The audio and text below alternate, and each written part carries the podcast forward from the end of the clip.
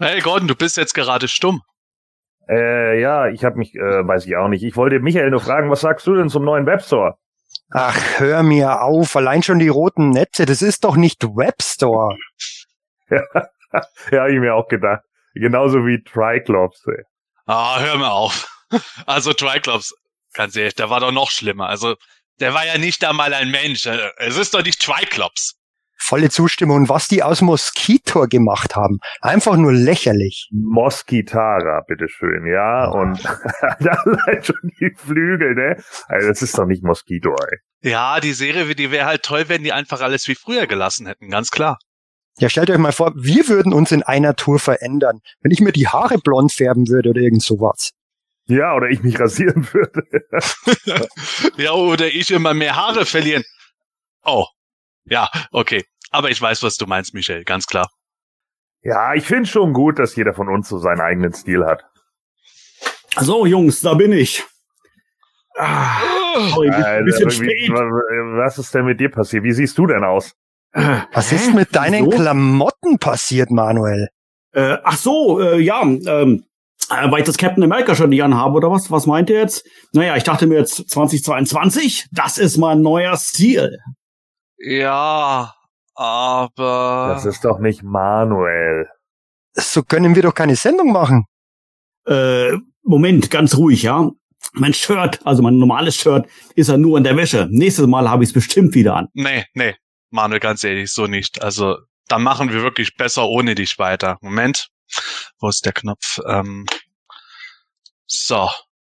Und weg. Sehr gut, Sepp. Absolut. Aber jetzt sind wir ja nur noch zu dritt. Oh Scheiße. Äh, ja, aber aber dann dann dann das ist doch, das, das ist doch dann nicht das Quartett. Das hemanische Quartett. Präsentiert von planeteternia.de. Heute sprechen wir über Staffel 2 von He-Man und den Masters of the Universe. Welche Charaktere sind aufgetreten? Welche Geschichten wurden erzählt? Und wie finden wir das Ganze überhaupt? Ja, das alles sowie natürlich auch News und Hörerfragen erfahrt ihr jetzt in Ausgabe 221 des Himanischen Quartetts. Wie ihr gerade schon gesehen habt, mit dem PE Stratos Manuel, dem DHQ Triklops Sebastian, dem Podcast Webstore Michael und Man E. God. Viel Spaß! Das Hemanische Quartett. Präsentiert von planeteternia.de. Eieieiei. Was für ein Einstieg in die heutige Sendung. Ich find's, ich find's witzig. Äh, natürlich, äh, bevor ich jetzt hier loslege, herzlich willkommen an meine lieben Kollegen hier in der Sendung.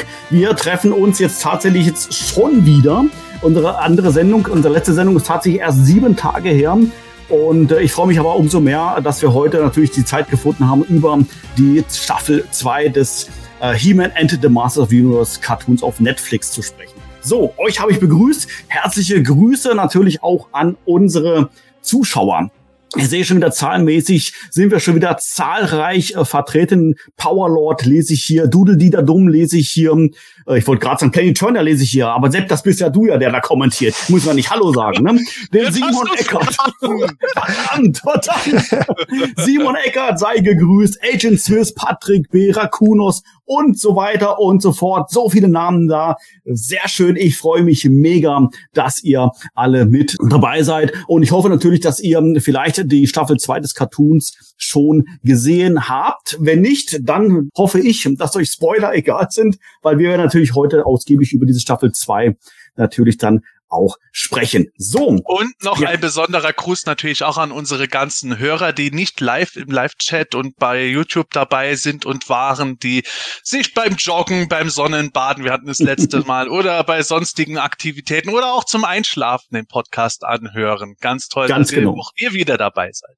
Ganz genau. Sepp, du hast es treffenderweise gesagt, wir sind natürlich äh, mittlerweile ja äh, live immer auf YouTube, aber wir sind natürlich auch nach wie vor so, das bleibt auch so hörbar in rein akustischer Version als Podcast auf äh, ja dem Medium, wo du immer auch uns gerne äh, zuhören möchtest, sei es jetzt Spotify, äh, direkt als MP3 oder als ach, ich weiß schon gar nicht, wie die ganzen Dienste mittlerweile heißen, aber das weißt du selber, lieber Zuhörer. An dieser Stelle sei auch du natürlich herzlich gegrüßt. Ja, wir wollen heute natürlich auch wieder ähm, eine illustre Runde mit euch, liebe Zuschauer, gemeinsam hier ähm, haben heute Abend eine schöne Zeit miteinander verbringen. Und deshalb natürlich wieder an dieser Stelle obligatorisch der Aufruf. Bitte nutzt den Live-Chat an dieser Stelle.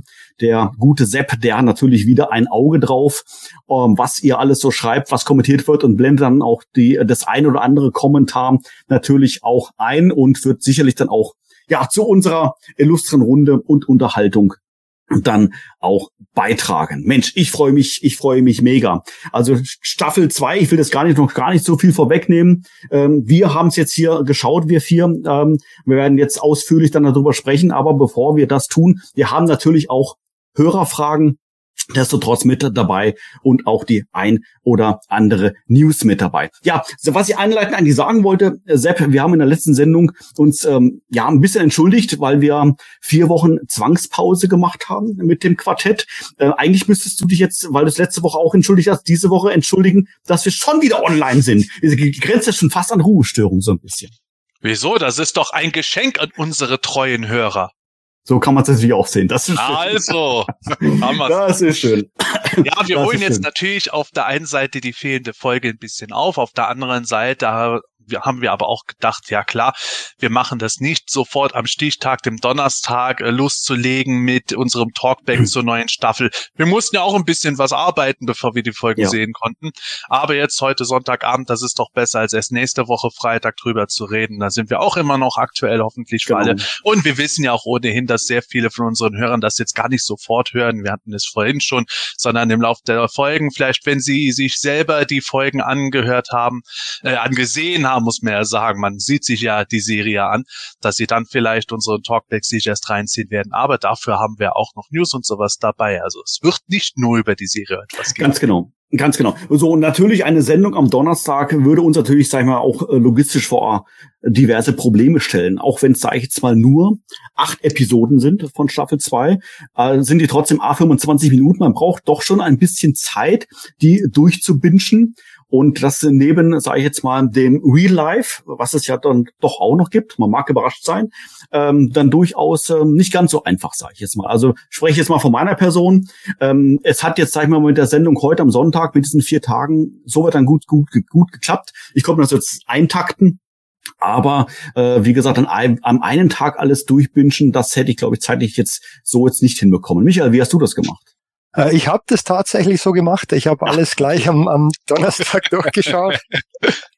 Also die erst, erst, erst drei Folgen und ähm, ich bin eigentlich relativ lange davon ausgegangen, dass es zehn Folgen sind, bis ich auf einmal dann irgendwie bei Folge fünf oder sechs angekommen war und in dieser Vorschau dann bei Netflix, als ich mal zwischendurch wieder Pause gemacht habe, ähm, festgestellt habe, es sind ja nur acht Folgen.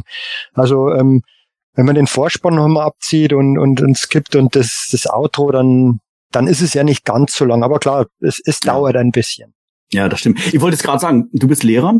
Ähm, zumindest in Baden-Württemberg haben wir gerade Ferien. Ich bin mir nicht ganz sicher in Bayern, ob da auch gerade Schulferien sind. Wenn ja, dann kann ich mir erklären, warum du durchbinschen kannst vielleicht.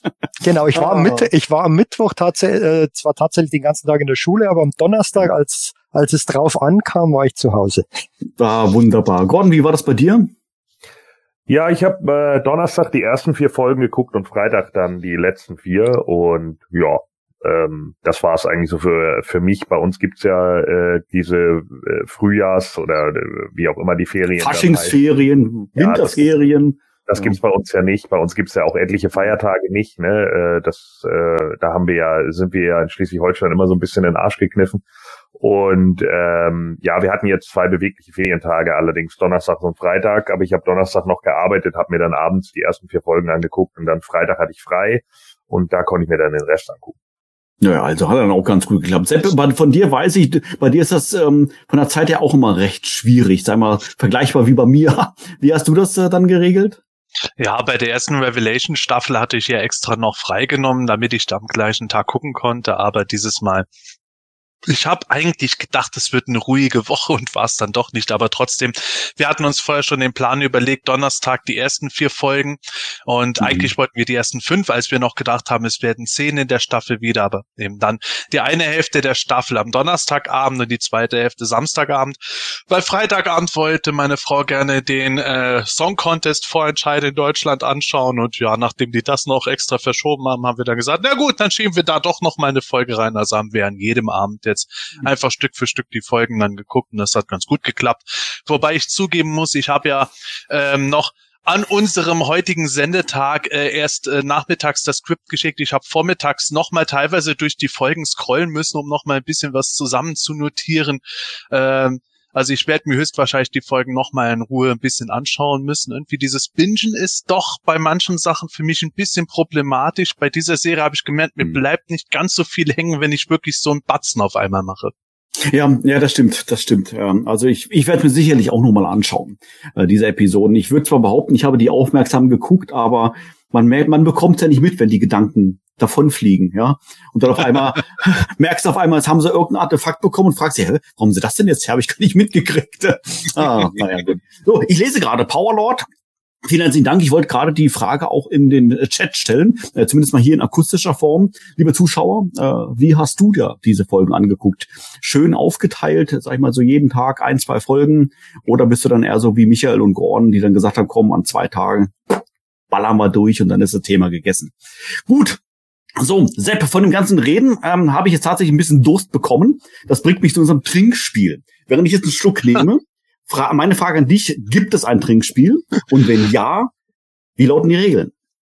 Ja, natürlich gibt es wieder ein Trinkspiel. Äh, die eineinhalb Leute, die das jede Folge unbedingt durchziehen wollen, die werden natürlich wieder bedient. Wobei äh, eine Person ist der Manuel, die andere Person bin ich, weil ich ja äh, nur ein bisschen was trinke. Nein, Quatsch. Also Trinkspiel. Wir haben heute Sonntagabend. Letztes Mal ist das mit Sammeln schon extrem eskaliert zum Ende hin. Deswegen machen wir es heute ein bisschen entspannter. Die meisten müssen ja morgen auch wieder arbeiten. Ich muss auch früh aus den Puppen raus und ich glaube, wenn ich beim Zahnarzt bin, der wird da nicht so begeistert sein, wenn ich dann äh, äh, äh, totalen Alkohol. Nee, ich habe ja sowieso eine Wasser dabei. Jedenfalls, das Trinkspiel getrunken wird heute jedes Mal, wenn folgende Begriffe oder Namen auftauchen. Many Faces, Stratos, Moskitara, Triklops oder Dark Masters ist oh. natürlich sehr stark auf die Serie gemünzt. Das heißt, in dem ersten Teil unseres Podcasts wird es wohl vielleicht ein bisschen weniger passieren, aber hinterher vielleicht ein bisschen öfter. Tassen und Gläser hoch. So, in diesem Sinne, äh, ja, dann möge das Trinkspiel beginnen. Prost. Prost. ah, ja. So. Wahnsinn. Gut. Also, ich, es gibt viel zu erzählen, aber äh, wir versuchen natürlich unsere übliche Sendezeit nach wie vor auch hier einzuhalten. Sepp, du hast es gerade schon gesagt, heute ist Sonntag. Und ähm, äh, morgen müssen, sag ich mal, äh, sicherlich die meisten von uns auch äh, einigermaßen früh wieder raus. Von daher peilen wir natürlich, Gordon, ich weiß, unsere zwei Stunden natürlich wieder an, an Sendezeit, plus minus natürlich, aber Klar. das bekommen wir hin. Ich bin mir ganz sicher, ganz sicher. So, okay, jetzt, bevor wir jetzt tatsächlich einsteigen in die Hörerfragen, äh, natürlich meine erste Frage wieder an dich, Sepp. Wie können uns denn Hörerfragen überhaupt erreichen? Was muss der Hörer denn tun? Der Hörer muss nichts anderes tun, als uns eine Mail schicken an quartett.planeteturnia.de. Dann bekommen wir die Fragen auf jeden Fall mit und dann kommen sie vielleicht in einer der nächsten Folgen zum Tragen. Und äh, wenn der Hörer schon dabei ist, dann kann er auch sofort nochmal auf unseren Kanal gehen und einen Daumen hoch geben. Oh, stimmt. Stimmt, das haben wir natürlich jetzt heute noch gar nicht erwähnt gehabt. Wir sind natürlich hier auf YouTube und äh, wir leben natürlich hier auf YouTube von der YouTube-Währung. Und das sind natürlich die Daumen nach oben. Und von daher freuen wir uns natürlich, ähm, lieber Zuschauer, äh, wenn du jetzt hier im Live-Programm den Daumen nach oben gibst. Und natürlich auch jeder, der jetzt das Ganze sich jetzt nachträglich anschaut, das kann man auch nachträglich machen mit dem Daumen. Das geht natürlich ganz genauso. Auch du Was? Nein, gerne. Unmöglich. Ja, Zauberwerk. Doch, doch, doch. Das funktioniert. Das ist ein technisches Wunderwerk. Also darfst du auch gerne, lieber Zuschauer, auf den Daumen nach oben klicken. Und wo wir schon Als mal dabei nächstes sind. erzählst du noch, dass der Poetat einen super Triklops abgibt. Ja, vielleicht, vielleicht. Der kann sie nachher noch mal reinbringen, ja? Weil wir werden ja über Triklops natürlich auch sprechen. Das müssen wir schon zweimal trinken. Prost. Genau. So, aber Ähm, jetzt habe ich tatsächlich gerade überlegt, was wollte ich jetzt eigentlich zu dir sagen? Ich weiß es nicht mehr. Ich habe es vergessen. Ist auch völlig, völlig Wurst. Du ja, hast gehen wir zu den Hörerfragen. Komm, zack, genau. Kommen, kommen wir zu den Hörerfragen. Daumen hoch, wie gesagt, bitte nicht vergessen. Ach so, rechts unten gibt's noch ein äh, PE-Logo. Äh, da, wenn du damit der Maus drauf fährst, erscheint ein Abonnieren-Knopf. Wenn du noch kein, kein Abo auf unserem Kanal hast, herzliche Einladung dafür. Wir haben jede Menge Videos, Moto-Videos natürlich auf unserem Kanal und ich würde einfach mal an dieser Stelle wieder behaupten, das lohnt sich. Also wie gesagt, wenn du Masters-Fan bist, und das bist du, du bist ja schließlich hier, dann ist der Kanal hier von uns von Show ja genau das Richtige für dich. So, jetzt geht es aber los. Die erste Frage, die wir haben, kommt vom User Mario. Ähm, und zwar, äh, er schreibt, ähm, ich behaupte einmal, dass jeder Moto-Fan eine ganz bestimmte Vorstellung davon hat, wie sein oder auch ihr He-Man auszusehen hat. Der eine Fan wurde vom Cartoon geprägt, der andere von den Toys, wieder ein, ein anderer vielleicht von den Werken eines ganz bestimmten Zeichners. Denn allzu oft hört man im Fandom immer gerade dann, wenn etwas Neues gezeigt wird, den Ausspruch, das ist doch nicht mein He-Man. Meine Frage daher an euch, was ist denn euer He-Man? Gordon, fang mal an. Ja, aber das ist doch nicht He-Man. So, also, ähm, ja, hatten wir jetzt ja gerade erst in der Einleitung, ne, ist ja immer wieder dasselbe und das haben wir ja auch regelmäßig dann irgendwie. Also für mich persönlich tatsächlich die, die beste Variante von He-Man ist tatsächlich immer noch, ich habe es jetzt auch schon x-mal gesagt, die erste Actionfigur, also so wie sie auf Karte rauskam, jetzt nicht der Prototyp oder sonst irgendwie was, sondern tatsächlich der, den es damals auf Karte gab, der jetzt irgendwie entweder auf dem 8-Pack oder auf dem Original war. Das ist eigentlich so mein Lieblings-He-Man, der, der auch dann hinten auf dem Cardback abgebildet ist und den von den Alcala-Zeichnung mochte ich auch. Also damit kann ich eigentlich ganz gut um. Und ich, wie gesagt, ich bleib auch dabei. Ich verstehe es bis heute nicht, warum und sie es immer noch nicht hinkriegen, diesen Kopf irgendwie richtig reproduzieren zu können. Also entweder kriegen sie ihn zu gedrungen hin oder er wird falsch bemalt, dass er dann immer aussieht wie ein Chinese oder ich weiß es nicht. Also das ist immer strange. Ähm, aber ja, nichtsdestotrotz, also das bleibt, glaube ich, für mich auch weiterhin mein He-Man. Ich habe aber mit einigen Neuinkarnationen auch überhaupt kein Problem. Viele haben sich ja auch über den 2000X He-Man aufgeregt und so. Ich fand ihn gar nicht so schlimm. Das ist halt ein anderer Look und äh, mhm. das passt aber auch irgendwie so in die Sache. Ich bin jetzt auch von dem He-Man 21, äh, äh, ja, von, von dem Look bin ich jetzt auch nicht so komplett überzeugt, aber das bin ich bei allen nicht so wirklich. Das ist halt, ist halt deren Style und mit dem muss man halt umgehen können, wenn man die Serie gucken will, so, und wenn man da sagt, nee, mit so einem Stil komme ich nicht klar, ja, dann muss man es lassen. Ne? Also ich meine, das hat man ja nun äh, vor allen Dingen so viele regen sich immer darüber auf, dass es bei Masters of the Universe passiert. Aber Leute, geht mal durch die Geschichte der Comics. Ja, da ist das hunderttausend Mal schon gewesen. Es kommt immer drauf an, welcher Zeichner die einzelnen Figuren irgendwie gezeichnet hat und so weiter und so fort. Einige zeichnen fotorealistisch, andere zeichnen komplett cartoony, einige zeichnen im Jack Kirby Oldschool-Stil da wird auch immer was dabei sein, was euch nicht gefällt. So, das ist nicht äh, alleine nur für Masters of the Universe vorgesehen. Also es ist natürlich total Fun. Letzten Endes ist das was, was im Comic oder im Cartoon-Business ganz normal ist, ne? dass einfach Leute ihren eigenen Stil damit reinbringen. Und entweder man mag den oder man mag ihn nicht. Und wenn man ihn nicht mag, dann lässt man es halt aus. Mhm. Ja, das stimmt. Also da schließe ich mich tatsächlich deiner Meinung an. Also sowohl deine Erklärung, die du jetzt gerade gegeben hast, als auch äh, generell was du als He-Man empfindest, äh, den, den ersten He-Man. Ähm, also ich würde das sogar ein bisschen, sogar spezifischer gehen. Meine erste He-Man-Figur, die ich damals hatte, das ist jetzt natürlich schon, schon ein bisschen fortentwickelter als jetzt vielleicht bei den ersten Comics, die rausgekommen sind. Aber das ist halt ja mein He-Man. Ich habe ihn so kennengelernt, das ist so hat sie so mir ins Hirn gebrannt, sage ich jetzt mal. Aber das heißt nicht, äh, wenn ich den jetzt als Favorit herauspicke, dass mir viele andere nicht gefallen. Überhaupt nicht. Also ich wüsste jetzt eigentlich keinen, wo ich äh, wo ich von vornherein sagen würde, nee, es geht überhaupt nicht 0,0. Selbst bei He-Man äh, 21, äh, muss ich sagen, ähm, entwickle ich jetzt gerade nach dem äh, Schauen der Serie, nach der zweiten Staffel, mehr und mehr so eine Sympathie für. Ich finde den, ich, also ich mag den. Und ähm, es ist, ich bin nach wie vor nicht die Zielgruppe, das haben wir schon oft besprochen, ähm, aber ähm, ich finde ihn, äh, finde ihn schick gemacht und ich finde, äh, das ist für, für die heutige Zielgruppe vielleicht auch passend umgesetzt einfach von der Machart her, vom Aussehen her und so weiter. Ich find's nett. Aber äh, um auf die Frage zurückzukommen, äh, bei mir wäre es dann tatsächlich auch wirklich der der erste äh, He-Man mit schön mit Weichkopf von wann wann wann war das 82 oder wann der dann rausgekommen ist. Und ähm, das ist das, was ich als erstes dann so im, im Kopf habe. Sepp, wie ist es bei dir? Ja, ähm, kurz gesagt, was die Toys betrifft, natürlich der He-Man der ursprünglich erschienen ist, die allererste Version in Taiwan produziert, hat einfach eine Kopfform und eine Gesichtsbemalung, ist einzigartig gewesen. Äh, später wurde er in Malaysia produziert als Hardhead, da hat er mir schon nicht mehr so gut gefallen. Es gibt auch andere Interpretationen wie die Commemorative Edition, die finde ich jetzt auch nicht grundverkehrt, aber natürlich ist das für mich der ikonische He-Man-Look, weil der wahrscheinlich bei mir die ganze Zeit präsent war. Wenn ich jetzt erst mit dem ersten 2000X He-Man Masters kennengelernt hätte, wäre das vielleicht mein ikonischer Look gewesen. Aber so ja ist das natürlich mein Niemann, was die Toys betrifft. Allerdings mache ich das nicht unbedingt immer an den Toys komplett fest. Ich bin ja ein großer Comic-Fan gewesen und ganz klar, wenn ich jetzt generell irgendein Bild aus allen Bereichen komplett nehmen müsste, um zu sagen, das ist mein He-Man, dann würde ich definitiv ein Bild aus den Alfredo Alcala Mini-Comics herauspicken. Das Geschenk des Drachen oder Masken der Macht, irgend so ein Bild würde ich herausnehmen, weil für mich He-Man da noch diesen schönen barbarischen Sword, Sword and Sorcery Fantasy Touch hat. Das hat mir dabei immer gut gefallen. Ich bin ja riesen Sword and Sorcery Fan gewesen, auch ein großer Conan Fan bin ich. Und insofern, Alfredo Akala hat für mich da für mich die ikonische Version von He-Man dargestellt. Das heißt jetzt nicht, dass dagegen alles für mich abstinkt. Ich gebe dir recht, Manuel. Es gibt eigentlich bei jeder Version von He-Man Sachen, die mir gefallen haben oder die mir nicht gefallen haben. Ich war ja auch überraschend positiv eingestellt auf das He-Man 21 Design. Aber so, mein He-Man, das ist He-Man, das wäre definitiv ein Alfredo Alcala Artwork.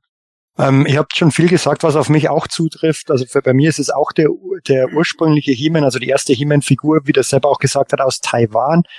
Ähm, ich würde da auch unterscheiden zwischen Figuren ähm, und Darstellungen in Cartoons, Comics etc. Da habe ich tatsächlich ein bisschen mehr Probleme mit Neuinterpretationen von He-Man beim Kopf, ähm, weil sie den, wie der Gordon auch schon gesagt hat, einfach nicht mehr ähm, so vernünftig hinbekommen. Vor allem, wenn sie versuchen, in diese Vintage-Richtung zu gehen. Da mache ich jetzt gerade gleich direkt mal gleich schamlos Werbung für das, für das neue, die vielen Versionen von Video. Da bin ich gerade mittendrin in der, im, im ersten Teil zu, zu, der wird nur über den Vintage-He-Man gehen, über die erste Figur. Ähm, bin schon relativ weit. Und da habe ich so ein Vergleichsbild drin zwischen verschiedenen He-Man-Köpfen, die aber alle auf dem Vintage-He-Man aufgebaut sind. Und für ihr gesagt, jedem He-Man kann, mich was, kann man was abgewinnen. Was aus meiner Sicht völlig daneben gegangen ist, ist der Giants He-Man. Der sieht einfach so schrecklich, der sieht so schrecklich aus. Das sieht man dann im Vergleich auf diesem Video ganz gut. Ähm, der, also was sie da verbrochen haben, weiß ich bis heute noch nicht. Da ist ja der, der Commemorative He-Man noch genial dagegen. Ja, wo, wobei man muss das ja nicht nur auf den Kopf beziehen. Also vielleicht hat er der Giant Human einfach eine, oh. weiß nicht, ideal Painting bei den Muskeln oder bei den Schuhen oder sonst irgendwie so. Ja, bei mir ist, also ich finde es tatsächlich der Kopf. Das heißt immer, das Kopf schwierig. Ich weiß auch nicht, warum sie den teilweise nicht so gut hinbekommen. Weiß ich nicht. Ähm, aber wie gesagt, auf Zeichnungen oder so, oder, oder Comics, Cartoons, ähm, da, da bin ich wirklich für, für sehr, sehr viel offen und da das finde ich auch Neuinterpretationen toll. Ich finde zum Beispiel auch ähm, die ähm, He-Man-Interpretation vom Simon Soltau immer großartig auf seinen, auf seinen Gemälden. Das, das passt für mich. Das sieht super aus. Ähm, auch eher so ein bisschen barbarisch, heroische Richtung. Ähm, Glaube ich, da wollten sie eigentlich zum Beispiel bei der Sideshow-Statue von He-Man hinkommen da ist es meiner Meinung nach nicht so gut gelungen. Das ist aber mein persönlicher mhm. ähm, Blick auf das Ganze.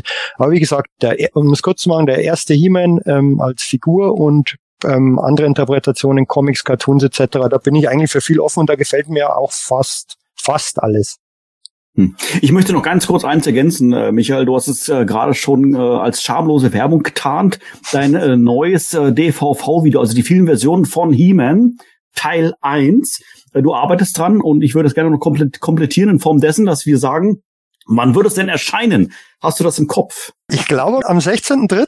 wird dann auch eine Premiere sein. Ähm, ja. Wird auch über eine Stunde dauern, mhm. ähm, weil ich bin schon bei 62 Minuten und es wird dann gewöhnlich Super. noch etwas länger. Ähm, würde mich freuen, wenn wieder viele dabei sind. Absolut. Gleich im Kalender notieren, der 16. Ich, ich muss gerade überlegen, welchen Monat wir haben. 16. März ähm, ähm, ich denke mal, ähm, abends um 21 Uhr, wenn es eine Premiere ist, dann sicherlich wieder 21 Uhr. Und natürlich gleich, gleich im Kalender eintragen, herzliche Einladung, mit dabei zu sein. Gut, kommen wir zur nächsten Frage, die kommt von ähm, Evil Hordak von unserem Michel. Und ähm, er fragt, gibt es eine bestimmte Figur der Vintage Moto-Reihe, zu der jeder von euch einen besonderen persönlichen Bezug hat? Zum Beispiel eine ganz besondere emotionale Bindung aufgrund eines bestimmten Ereignisses, das, das ihr mit ihr verbindet. Und falls ja, ist diese Figur deswegen eure Lieblingsfigur der Vintage Motus? Michael, bleibt doch mal beim Wort. Bei mir sind es tatsächlich gleich mehrere wie Triclops, Many-Faces, Stratos oder Mosquitara. Manuel hat den, den Wink mit dem Zapfer verstanden. Ähm, nö, Spaß beiseite. Ähm, bei mir sind es zwei letztendlich. Zum einen der Leech, ähm, weil es die einzige Vintage-Figur ist, bei der ich noch ganz genau weiß, wie ich sie bekommen habe, habe ich auch hier schon mal erzählt. Ich wollte eigentlich das Motto-Werbemagazin, das Deutsche, dann ist mein Vater los und wollte es besorgen, aber es gab's halt nicht mehr. Und ähm, Dafür habe ich einen Leech bekommen. Ähm, deshalb ähm, ist der für mich ähm, ziemlich wichtig und mir hat das Design schon immer gefallen. Und natürlich mein Lieblingscharakter Webstore. Ähm, das war dann in den Anfang der 2000er wieder der erste Vintage-Mock, den ich bekommen habe, weil ich den schon immer richtig cool fand. Ich kann jetzt nicht sagen, dass das als Kind schon mein absoluter Lieblingscharakter war, aber ist es dann definitiv geworden. Deshalb ist da der Zusammenhang da. Sepp, wie ist das bei dir? Boah, da muss ich wirklich ähm, bisschen der Frage ausweichen, weil das würde einfach ausufern. Ich könnte eine Stunde lang über die Hälfte meiner Vintage-Toys reden, die ich damals als Kind bekommen habe, wo ich mich dran erinnere, wie ich die bekommen habe und die Geschichte drumherum. Da gibt es ganz viele besondere. Ereignisse. Aber du hast gehört, was ich vorhin über Sendezeit gesagt habe, ne? Eben drum. Ja, okay. Deswegen werde ich da nicht drauf eingehen. Ich kann nur sagen, der Michael, der Gordon und ich kommen bald mit einer Sendung und schon in der ersten Sendung gibt es zwei Charaktere, zu denen ich etwas sagen werde, warum die für mich eine gewisse besondere Bedeutung haben. Ich äh, kann mich da nicht auf eine Figur irgendwo festlegen, die für mich ein ganz besonderes Ereignis hatte. Das werdet ihr innerhalb von dieser Serie Stück für Stück schauen müssen, warum diese Figur für mich irgendeine spezielle Erinnerung hat. Also insofern tut mir leid, jetzt beantworte ich das nicht aus reinen Zeitgründen. Okay, ich mache es auch ganz kurz. Ich habe tatsächlich zu Leech auch eine besondere Beziehung, aber die wähle ich jetzt nicht. Ich habe die Geschichte auch schon mal erzählt. Vielleicht erzähle ich es irgendwann nochmal. Aber äh, wirklich einen besonderen Bezug habe ich tatsächlich zu Man at Arms. Ich wurde diese, diese Frage wurde mir schon mal in einem Videointerview gestellt und da musste ich echt überlegen, was ist eigentlich meine Lieblingsfigur? Also es gibt Figur, Figuren, die ich einfach vom Design her und vom Charakter her endgeil finde, so wie Triklops beispielsweise. Und da würde ich Man at Arms tatsächlich nicht wählen, aber Man at Arms ist es irgendwo doch weil es meine allererste Figur ist, die ich bekommen habe von Masters und weil es somit dann auch mein allererster Nickname war, tatsächlich im Moto-Fandom. Äh, noch bevor es Peggy Turner gab, habe ich mich Man at Arms genannt. Und ich fand das dann dahergehend auch passend, weil Man at Arms so der Typ ist, der alles tüftelt und macht und tut. Ich ja da auch, sag ich mal, technisch so ein bisschen versiert bin und äh, deshalb dachte ich, das passt ja irgendwie für mich. Also von daher tatsächlich Man at Arms. So, abschließend noch der Gordon. Ja, also ähm, ich möchte das, glaube ich, ähnlich halten wie Sepp. Äh, wenn wir jetzt unsere eigene Serie da machen, ähm, da werden wir wahrscheinlich dann in den ähm, einzelnen Folgen auch auf die diversen Geschichten eingehen. Ich kann auch zu mehreren Figuren was sagen. Also im Gegensatz zu Michael weiß ich bei ganz vielen Figuren tatsächlich noch, wie und wann ich sie bekommen habe und wo ich da auch gewesen bin. Ähm, deswegen, also es gab natürlich schon so ein paar Sachen, da bin ich auch schon ein paar Mal drauf eingegangen, dass besonders die Horde natürlich bei mir einen äh, besonderen Eindruck hinterlassen hat. Das waren aber gleich dann auch alle, äh, weil es die halt neu gab irgendwie und das hatte dann natürlich schon irgendwie äh, so einen Hintergrund. Aber auch damals ähm, als ich im, im Supermarkt irgendwie war mit Merman und so weiter und so fort, die haben halt alle irgendwie so einen gewissen Stellenwert für mich. Also ich finde das auch ziemlich schwierig, da irgendwie jetzt zu sagen, ja, gibt's jetzt eine einzige, wo ich irgendwie sagen würde, ja, das ist definitiv meine Lieblingsfigur von damals. Nö, könnte ich tatsächlich nicht so sagen. Es gibt einige, die ich natürlich präferiere. Ähm, aber es sind halt, wie gesagt, es gibt ganz viele Geschichten, zu den unterschiedlichen Figuren und ich glaube, das sprengt hier jetzt tatsächlich den Rahmen. Deswegen machen wir das lieber dann mal in den einzelnen Sitzungen, wenn wir dann da drauf eingehen und dann kann man da auch wieder über die einzelnen Sachen sprechen, wie wir an die Figuren gekommen sind. Okay. Bin ich jetzt der Einzige, der ähm, der Kopfkino bekommen hat, wo, wo Gordon von Merman redet? Also, weil du wohnst auf der Insel und ich finde das so ultra passend, ja, dass du zum Strand gehst, dein T-Shirt vom Leib reißt, ja, in die Fluten springst, nach Flensburg schwimmst, ja. zum Festland. Also das finde ich super. Ja, musste ich aber gar nicht, weil Merman so. gab's auch auf der Insel. Ach so, okay, alles Ja. klar. Ich dachte eigentlich, dass du dich deshalb so mit Merman identifizierst, so als, äh, äh, ja, lassen wir das Ganze. Ist auch egal. Gut. Ähm, ja, kommen wir, kommen wir zu So aus den Fingern gesaugt. Mann, oh Mann, oh Mann, oh Mann, oh Mann. Womit wir wieder bei Lied sind.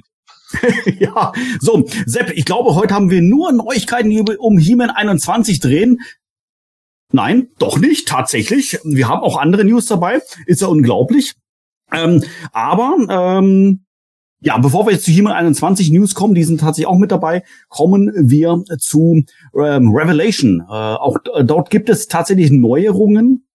Ähm, wobei ich hier immer wieder überlegen muss, benutze ich jetzt das richtige Vokabular, wenn ich von Nein. Revelation spreche? Vermutlich nutzt nicht. Nicht. Genau, deshalb, deshalb natürlich, ähm, ich habe es natürlich absichtlich falsch gesagt, um dir die Gelegenheit jetzt nochmal zu geben, das natürlich auch wieder richtig zu stellen, ähm, um was es jetzt eigentlich geht und natürlich auch, was für Neuigkeiten wir haben. Sepp, leg mal los. Ja, genau. Es geht auch um Revelation, aber es geht vor allem um die Masterverse-Toyline. Wir wussten ja schon seit längerem, aus welchen Figuren Wave 4 bestehen wird und wir hatten auch schon Bilder gesehen. Unter anderem auf der PowerCon wurden ja die Prototypen gezeigt. Und jetzt gab es aber auch mehr offizielle, großformatige Mattel-Bilder, wo wir die auch näher mal begucken konnten. Das waren zum einen eben von der Revelation-Serie Merman und Tila, beide in verschiedenen Looks allerdings. Also wir haben ja schon eine Tila-Figur gehabt. Die neue ist allerdings die, die wir in Folge 1 gesehen haben, noch in ihrer eher klassischeren Kluft. Sie hat auch einen Wechselkopf mit langen Haaren dabei. Merman seinerseits wiederum ist eben die Version, die wir in der späteren Folge gesehen haben, wo er aus irgendwelchen Gründen halt nur noch einäugig ist, zerkratzt und hat auch keine Rüstung mehr an. Alles ein bisschen eigenartig, aber ja, die beiden gab es eben zur Revelation-Serie. Und jetzt ist zum ersten Mal aber eine Wave, die nicht nur aus Revelation-Figuren besteht, sondern auch aus zwei New Eternia-Figuren. Auch die hatten wir ja vorher gesehen, nämlich He-Man und Skeletor.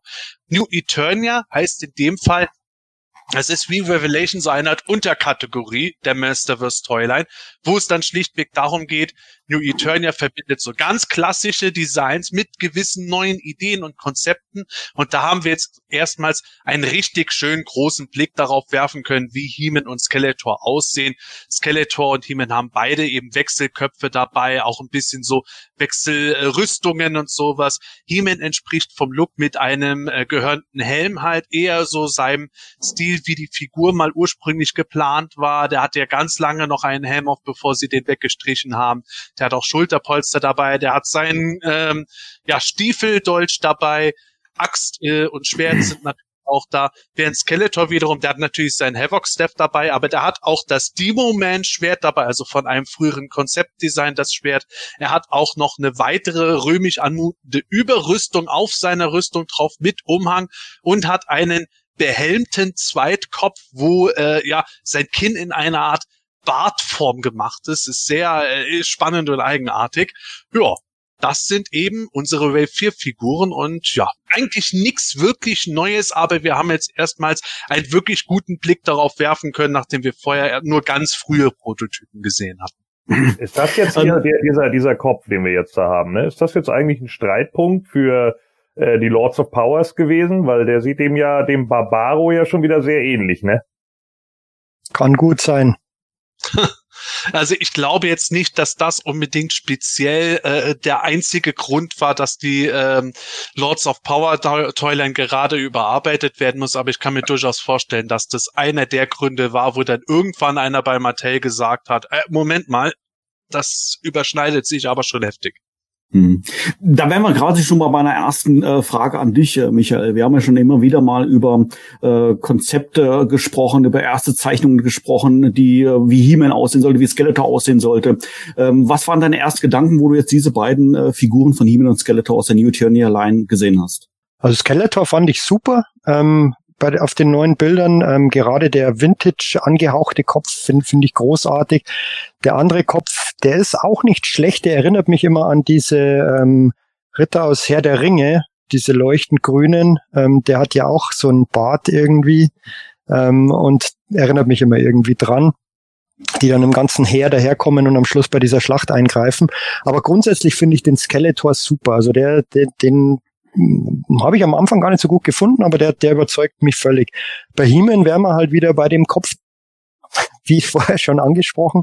ähm, der mit der Kopf, der Kopf mit Helm, den finde ich gut. Ähm, den Ankopf, da gab es jetzt schon ein zweites Bild, das sah schon etwas besser aus, aber der ist wieder meiner Meinung nach nicht so gut gelungen.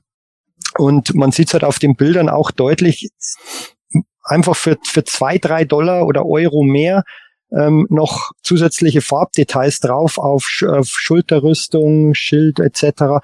Das wird nochmal dann einfach die Figuren nochmal vom Look her äh, auf eine andere Stufe heben. Das, das wirkt manchmal trotz ähm, runden Gesamtlook ähm, an manchen Stellen etwas billig. Das war ja auch bei den Classics so, als sie auf einmal dann Farbdetails eingespart haben. Ich glaube, bei Stinkcore war das, kann ich mich erinnern, beim Schild und bei dem Blaster. Das sieht einfach ganz anders aus, wenn da einfach noch so ein bisschen Metallic-Farbe drauf ist. Das sieht einfach viel besser aus gleich. Und das ist das, mhm. was mich bisschen stört. Aber ich finde die zwei Versionen deutlich besser als die ähm, Masterverse-Figuren von He-Man und Skeletor aus der ähm, Revelation-Line. Mhm. Ähm, da, da, an der Stelle die Frage, Sepp, ist das, was wir jetzt gesehen haben, mehr oder weniger final? Oder äh, sind das jetzt, sag ich mal, noch tatsächlich noch, in Anführungszeichen, Prototypen und erwartest du dann tatsächlich da noch vielleicht noch die hier und da, hier und da eine Korrektur? Nö, das sieht für mich final aus. Also das sieht zumindest für mich nach äh, so der eher eigentlich haben wir das bei den Origins und allen Figuren äh, mhm. zuletzt immer gehabt, dass das, äh, wenn sie solche Bilder bringen, das auch schon aus dessen Produktionscharge einfach Figuren sind. Das heißt jetzt nicht unbedingt, dass äh, nicht vielleicht irgendwo winzigste Modifikationen noch auftreten könnten, aber ich bin mir sehr sicher, dass die bereits in Produktion sind und wir da jetzt keine Unterschiede großartig sehen werden. Vielleicht die Augen hier oder da ein bisschen besser oder schlechter mhm. bemalt. Das fällt mir übrigens bei dem äh, He-Man-Kopf ohne Helm stark auf. Äh, die Haare, ja. die sind nämlich nicht ganz richtig aufgeklebt und die Augen, die sind auch nicht besonders gut bedruckt. Bei der äh, Kopfversion, die in der Verpackung ist, sieht das beides schon viel besser aus. Mhm. Deswegen äh, wird da auch der Eintritt meiner Meinung nach ein bisschen verfälscht. Aber äh, ja, gerade weil sowas auftritt, gehe ich stark davon aus, dass es so die erste Produktionscharge ist, die ja schon traditionell, haben wir schon seit dem Origins Many Faces besprochen, immer ein bisschen äh, fehlerbelasteter ist, bis scheinbar das Feintuning Training stattgefunden hat. Insofern, ich glaube jetzt nicht, dass wir bei He-Mans Rüstung, da stimme ich dem Michael zu, da bräuchte es mehr Farbe, ein bisschen Metallic Paint, aber ich glaube nicht, dass wir da noch mehr Farbe sehen werden. Ja, äh, Gordon, du hast äh, bei unserer ähm, Zuschauerfrage ja gerade schon gesagt gehabt, bei deiner Lieblings-He-Man-Figur, dass du da, der gerne auf die Anfänge zurückgehst. Vielleicht so die ersten vier Minicomics, wo das alles noch ein bisschen anders dargestellt äh, wurde. Wie empfindest du die Umsetzung jetzt dann hier? Ist das für dich, dann geht das in die richtige Richtung? Oder hast du dann auch schon, so wie Michael, vielleicht schon den einen oder anderen Kritikpunkt entdeckt? Ja, nee, also ich fand die, äh, den, den He-Man-Kopf, den losen, finde ich überhaupt nicht gut. Ähm, der, ja, in der Verpackung sieht er ein bisschen besser aus, aber gerade der, der ausgepackte, meine Güte, ey, das, das sieht aus wie eine Chap-Mai-Figur. Also jetzt mal ganz ernsthaft. Das ist richtig schlimm.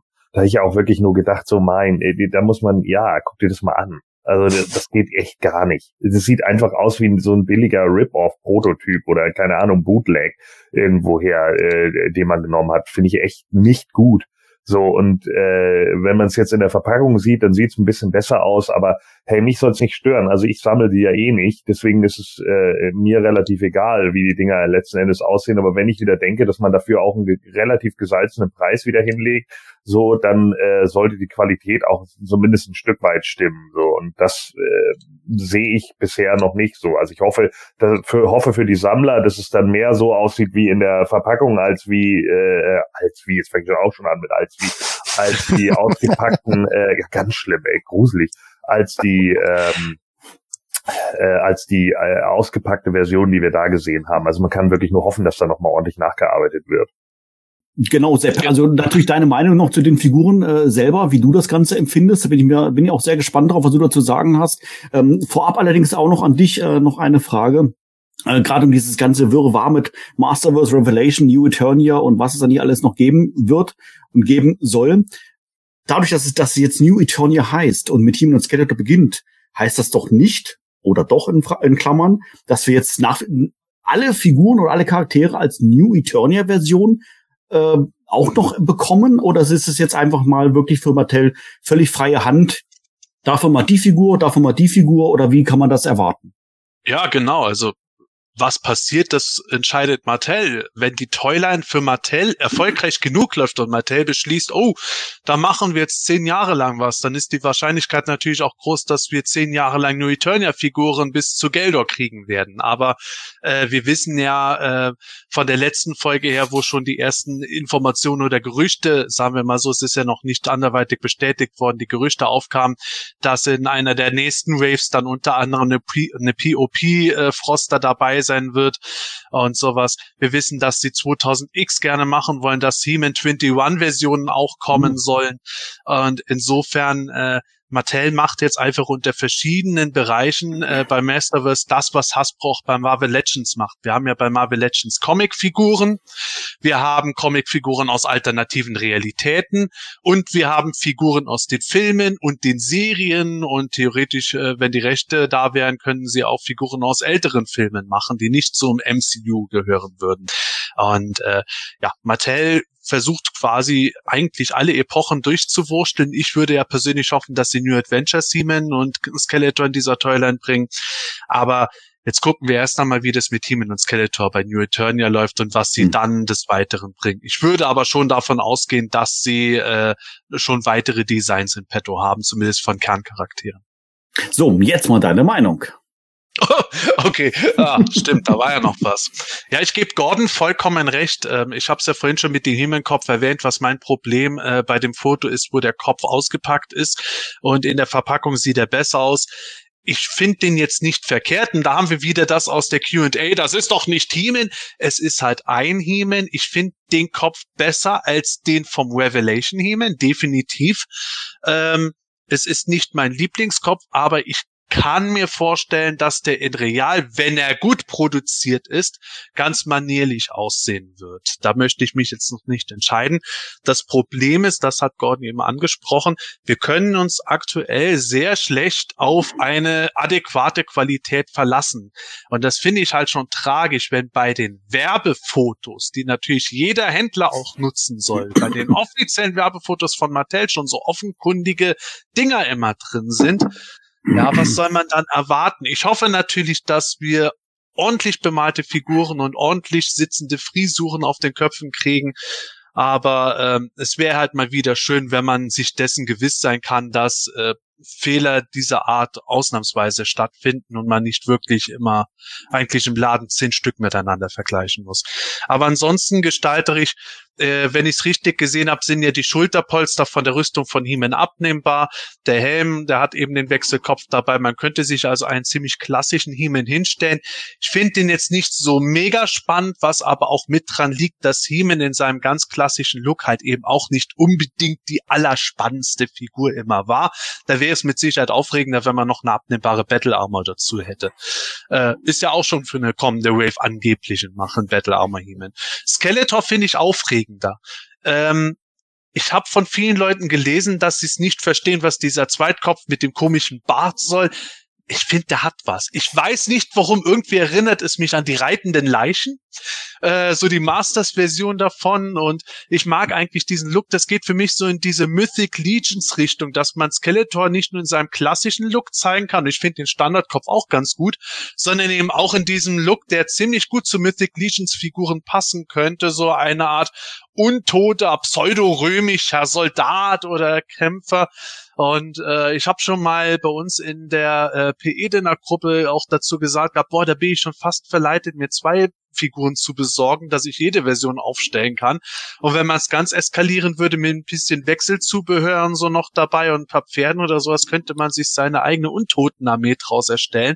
Also ich finde, die Figur, die hat ein großes Potenzial, auch außerhalb der Masters-Blase Sammler nochmal anzusprechen, die sagen, hoch, das ist ja ganz cool. Hm. Okay, ja, sind wir mal gespannt. Wiss, wissen wir schon äh, Details, ähm, wann die Figuren dann ähm, erscheinen werden bei uns? Die sollen wohl Mitte des Jahres ungefähr äh, generell erscheinen. Eigentlich sollen sie diesen Monat schon bei Big Bad Toy Store erhältlich sein. Schleichwerbung.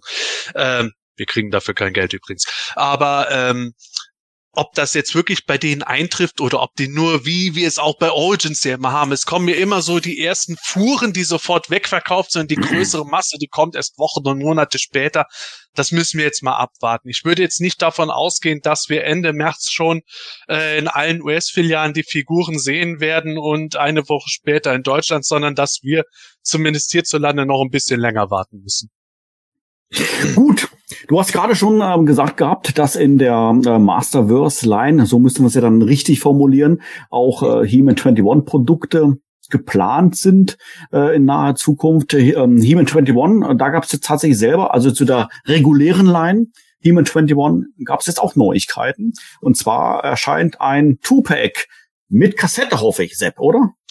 Nein, ohne Kassette. okay. Das haben natürlich, also ich glaube, jeder zweite deutsche Kommentar, den ich dazu gelesen habe auf Social Media, äh, war irgendwo jetzt noch eine Kassette dazu, dann wäre es wunderbar. Ja, aber es ist natürlich kein Steig ein in die Welt der Giganten-Set. Es ist ein sogenanntes Battle for Eternia Set.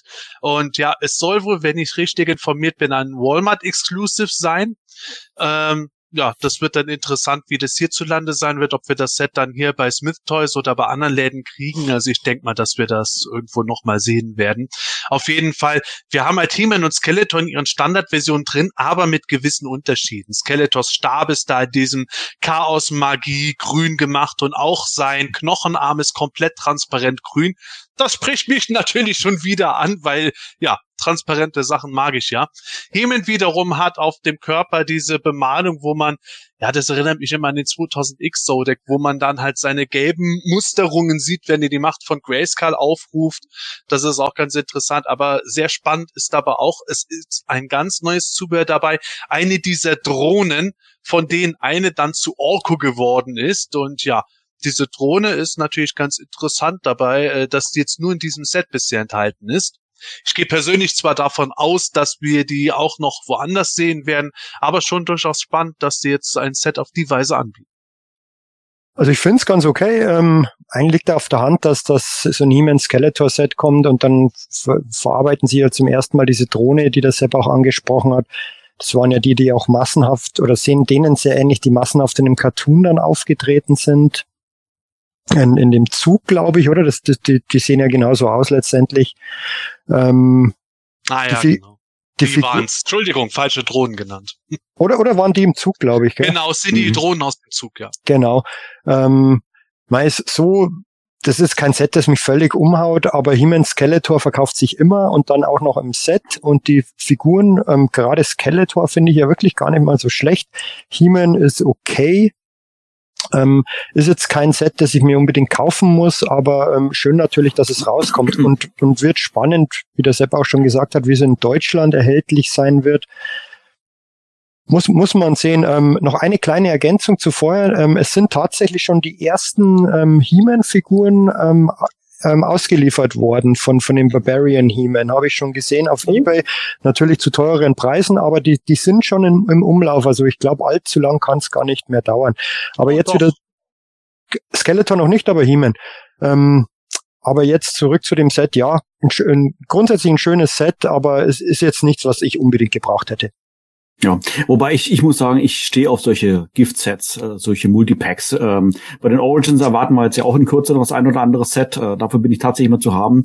Und äh, obwohl man ja eigentlich He-Man und Skeletor vielleicht auch eine He-Man 21 bereits hat, ich würde mir das Set trotzdem holen. Ich finde, ich weiß nicht, spricht mir irgendwie total an. Vielleicht ist es bei dir dann, weil, weil, weil du sagst, Sepp, mit den Transparenten oder wovon ich natürlich weiß bei dir Glow in the Dark und manchmal sogar beides kombiniert. Ich glaube, dann flippst du völlig aus. Aber ähm, ähm, natürlich da auch die Frage auch an Gordon. Äh, Gift-Sets generell, das Set, was waren deine ersten Gedanken? Ja, also äh, wie gesagt, auch die Toyline sammle ich ja nicht. Ähm, ich finde das Giftset okay, also so wie wie es jetzt aufgemacht ist, finde ich das schon vollkommen in Ordnung. Ist sicherlich auch kein schlechtes Einsteigerset für äh, die Kiddies und für die Sammler an sich. Ähm, könnte tatsächlich vielleicht auch eins werden, was später mal ein bisschen mehr Geld auf dem Markt dann bringt, wenn es denn da noch einen Markt für geben würde. Ist halt die Frage, wie gut sich das jetzt tatsächlich verkauft und wie auch immer. Ähm, ich finde es von dem, also von dem Design her, wie es jetzt halt gemacht ist, das Design ist halt einfach nicht meins. Aber mhm. äh, für die Aufmachung äh, finde ich vollkommen in Ordnung. Und dass man auch ein bisschen was abgeändert hat äh, an den Waffen und so finde ich eigentlich auch ganz gut, so dass es dann zumindest nochmal irgendwie eine Besonderheit hat. Äh, klar sind jetzt auch wieder einige Sammler wahrscheinlich da und sagen sich, ja, das haben sie nur gemacht, damit ich mir das auch kaufen muss. Seien wir ehrlich, du hättest es dir so oder so gekauft. Das ist der Codex übrigens, ne? Der Sammlerkodex. Den gibt's nicht auf Papier, aber man weiß ihn trotzdem. Ach, unfassbar. Aber sag mal, Sepp, wir haben doch schon mal so Walmart Exclusive und sowas alles gehabt. Wenn ich gerade so an den Flock Panther denke, Rise of Evil 2-Pack bei den All-Star Origins Line, die haben es letztendlich auch, sag ich mal, auf regulären Wege und Scalper-Preis nach Deutschland geschafft. Von daher sehe ich die Chance doch relativ hoch auch für dieses Pack. Oder wie, was denkst du? Ja, ich warte da jetzt erstmal ganz entspannt ab. Also ich muss sagen, ich mache mich da generell überhaupt nicht mehr verrückt, muss ich zugeben. Ähm, gerade dieses Battlefield Warriors Origin Set war es nicht sogar ein ähm, Target Exclusive, mhm. Michael? Ja, Target. Genau, Tar ja, Target Exclusive, das, daran soll man ja auch hier in Deutschland irgendwann recht leicht drankommen, weil das auch über die äh, deutschen Online-Händler bestellbar ist.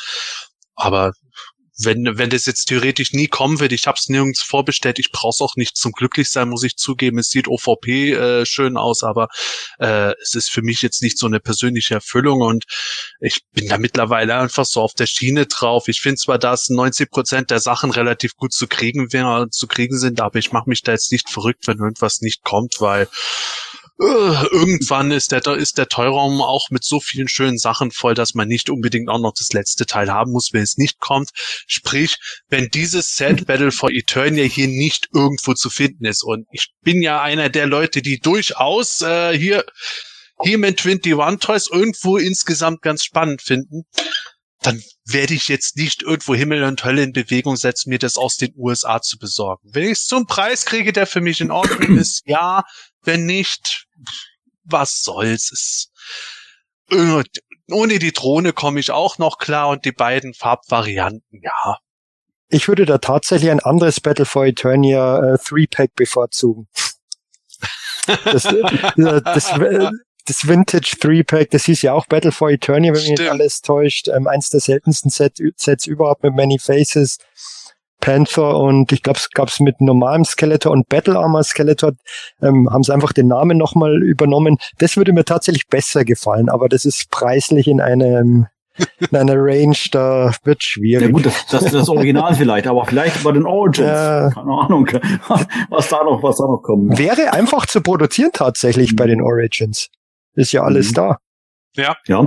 An sich Wer also, weiß, was da noch kommt. Also ich ja, glaube, genau. die haben auch schon so eine Masterliste, wo sie alles irgendwie abhaken, was sie irgendwie an den Mann kriegen können, wenn irgendeine Kette drauf anspringt. ai, ai, ai. Also, ich würde sagen, ähm, wir sprechen gerade so schön von He-Man 21, von He-Man 21. Lasst uns doch dann genau da bleiben und ähm, tatsächlich jetzt in den Cartoon einsteigen. Ähm, das haben wir ja gesagt, da wollen wir heute äh, drüber, äh, drüber sprechen. Moment, Moment, Manuel. Augenblick. Ja. Ich möchte, diesen, ich möchte diesen historischen Moment für alle Zuschauer und Zuhörer festhalten. Ja. Wir haben um 21 Uhr mit unserer Sendung begonnen. Es ist jetzt 21.56 Uhr und wir sind mit den Hörerfragen und den News für die heutige Folge durch und beginnen mit dem Hauptthema. Ja. Mind blowing. Ja, absolut, absolut. Ich guck doch mal Gordon an, der, der, der weiß schon gar nicht, was er sagen soll dazu. Der ist ja schon völlig perplex. Deshalb äh, dachte ich jetzt, wo ich gerade auf die Uhr geguckt habe, oh, jetzt muss ich Gas geben, noch drei Minuten bis 22 Uhr. Und äh, wir haben es geschafft. So, das können wir uns dann Zeit nehmen. Wahrscheinlich wird es doch ein Uhr nachts, bis wir fertig sind mit dem Cartoon. Nein, so lange wollen wir nicht drüber sprechen. Jetzt, jetzt verschreit es nicht, nicht, dass noch nein, zum Kinofilm nein, reinkommt. Nein, das machen wir, das machen wir nicht. Das machen wir nicht, wobei das kann alles noch passieren. Aber wir sprechen jetzt tatsächlich über den Cartoon. Zehn Episoden wollten wir sprechen, über acht können wir nur sprechen, weil es letztendlich dann doch nur acht, in Anführungszeichen nur acht geworden sind. Aber nichtsdestotrotz bin ich sehr gespannt ähm, auf äh, die Meinung natürlich von unseren Zuschauern, ähm, wie ihr äh, die Folge natürlich ähm, empfunden habt. Der Sepp, der Sepp liest, wie gesagt, den Chat mit und wird das eine oder andere Kommentar mit äh, dann auch mit einblenden, aber natürlich hier in unserer illustren Viererrunde bin ich sehr gespannt, wie ihr diese acht Episoden wahrgenommen habt. So, vielleicht nochmal ganz kurz äh, zur Einleitung. Es ist Staffel zwei, das heißt logischerweise Staffel eins haben wir hinter uns, dort gab es zehn Episoden. Ich muss jetzt gerade echt überlegen, wann Staffel eins gekommen ist. Helft mir nochmal ganz kurz, ist noch gar nicht so lange her wo wir drüber gesprochen haben, 2021 ähm, haben wir auch im Rahmen, äh, glaube ich, hier vom DHQ auch drüber gesprochen gehabt. Einfach da nochmal auf unserem Kanal schauen nach dem entsprechenden Video. Und ich finde es tatsächlich als angenehm mittlerweile bei Diensten wie Netflix und Disney und Co.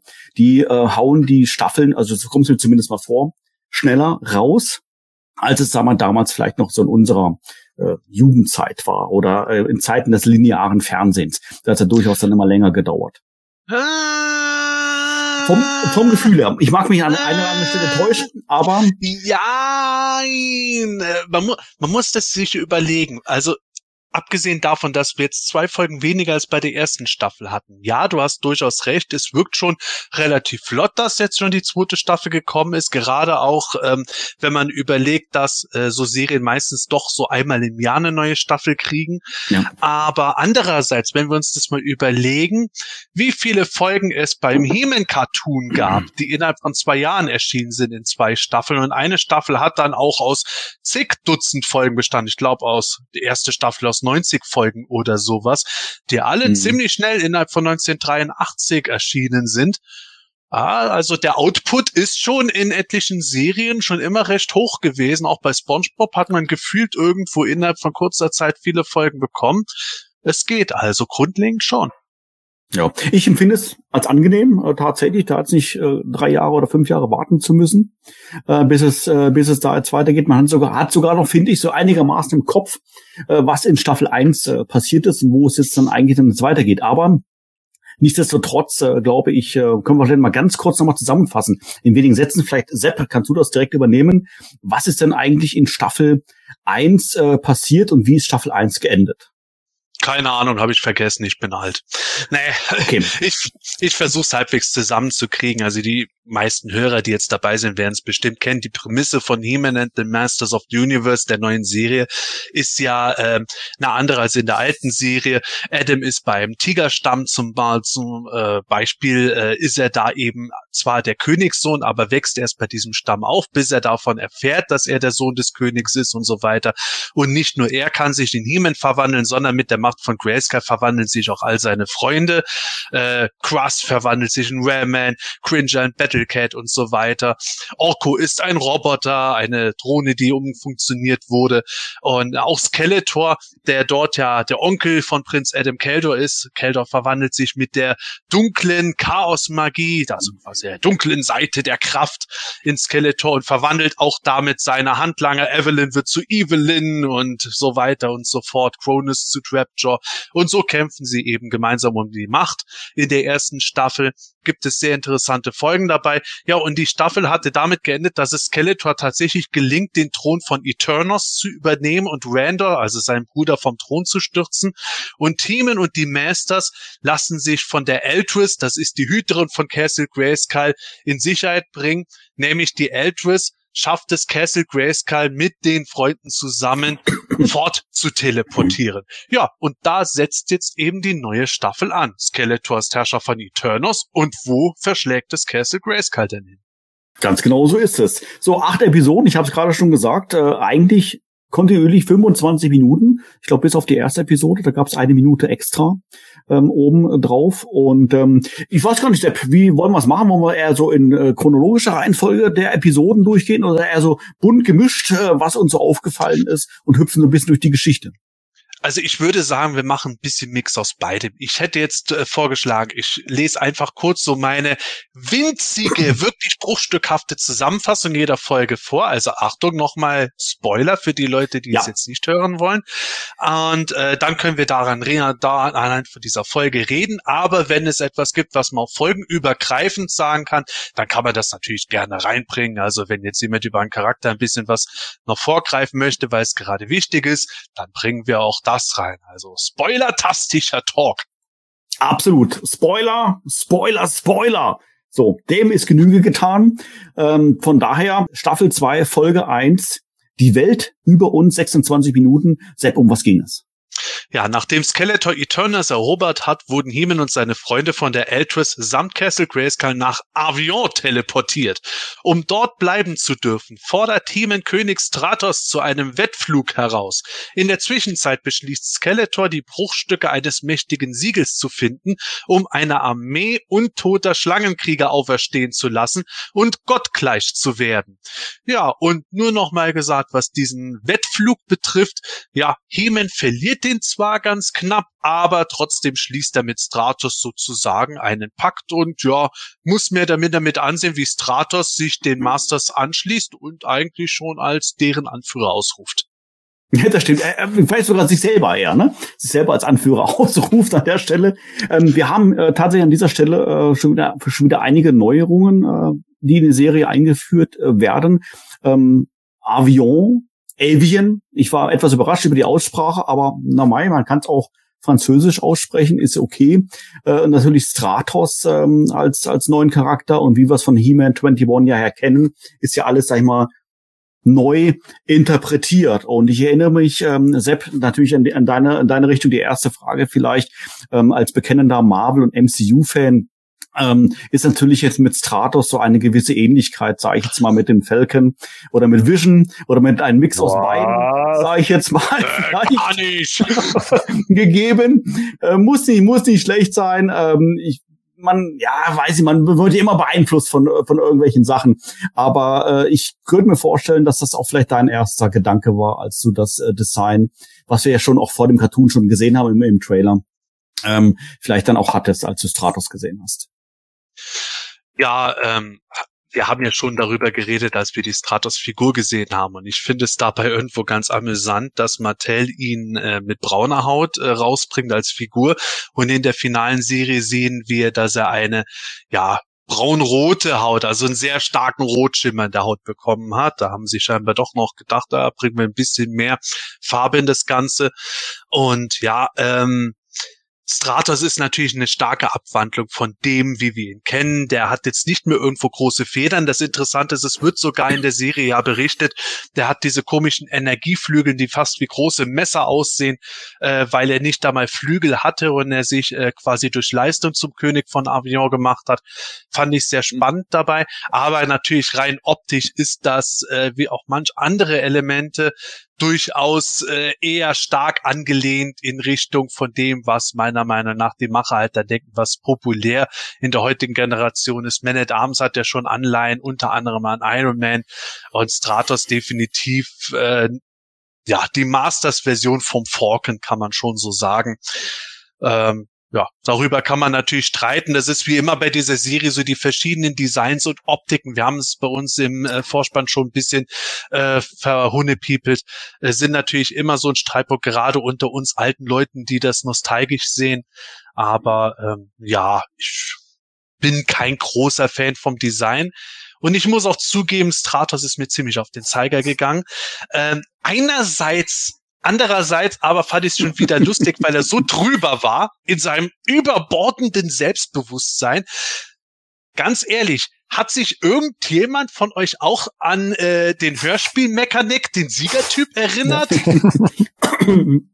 ähm, also während des Schauens tatsächlich jetzt nicht, ähm, aber wo du immer, wo du es jetzt ansprichst, klar, da ist ja natürlich eine Parallele da. Ähm, in äh, Mechaneck und das Erbe des Grauens, da war es, glaube ich, eher auf die Spitze getrieben. Äh, mit, mit seiner Selbstdarstellung dann da. Aber ich muss tatsächlich sagen, ich fand Stratos im äußersten Maße amüsant. Mir hat er gefallen. Also äh, von, von der Darstellung her, von seiner Mimik her, ähm, auch von seiner äh, Tonlage her, also sein, alleine sein komisches Gekreische mittendrin, das hat mich dann doch, sagen wir, Schmunzeln entlockt. Und äh, ich fand es dann tatsächlich, dann tatsächlich amüsant an dieser Stelle. Aber ich bin grundsätzlich, muss ich auch tatsächlich sagen, ähm, offen, was allen Änderungen da betrifft. Also äh, ich erwarte in keinster Weise, dass irgendetwas so ist, wie ich es kenne. Ähm, von daher war ich auch schon, ich habe schon erzählt, bei Staffel 1 eigentlich davon eingestellt, dass mir das halt ganz nicht gefällt. Ähm, ich musste meine eigene Meinung revidieren, dass es mir gefällt. Und äh, ich äh, hatte jetzt auch hier bei Stratos, bei der Darstellung dann, wo ich dann erstmal dachte, what? Okay. Aber irgendwie, weiß ich nicht, ähm, ich fand es durchaus äh, amüsant. Gordon, was waren deine ersten Gedanken? Gerade auch bei diesen ersten Szenen, wo dann, ähm, man bitte entschuldige, wenn ich Avian sage, äh, äh das ganze Avian gesehen hat, äh, gehasst und dann auch natürlich auch die Stratos-Interpretation. Ja, Avion sagen wir wahrscheinlich auch alle nur wegen dem Sur le Pont d'Avion, oder? Also, ähm, also von daher, Avion ist, glaube ich, nicht so falsch. Ähm, ja, klar, der ist halt ange angelegt als Nervcharakter und äh, man muss dann irgendwie gucken. Mir fehlte so ein bisschen, das kommt zwar erst in den späteren Folgen, aber mir fehlte hinterher so ein bisschen so die Auflösung. Äh, auf der einen Seite ja, kann man natürlich verstehen, warum er so ist, keine Ahnung, aber auf der anderen Seite ist es halt schon wieder so ein bisschen, ja, bisschen schwach erzählt fast.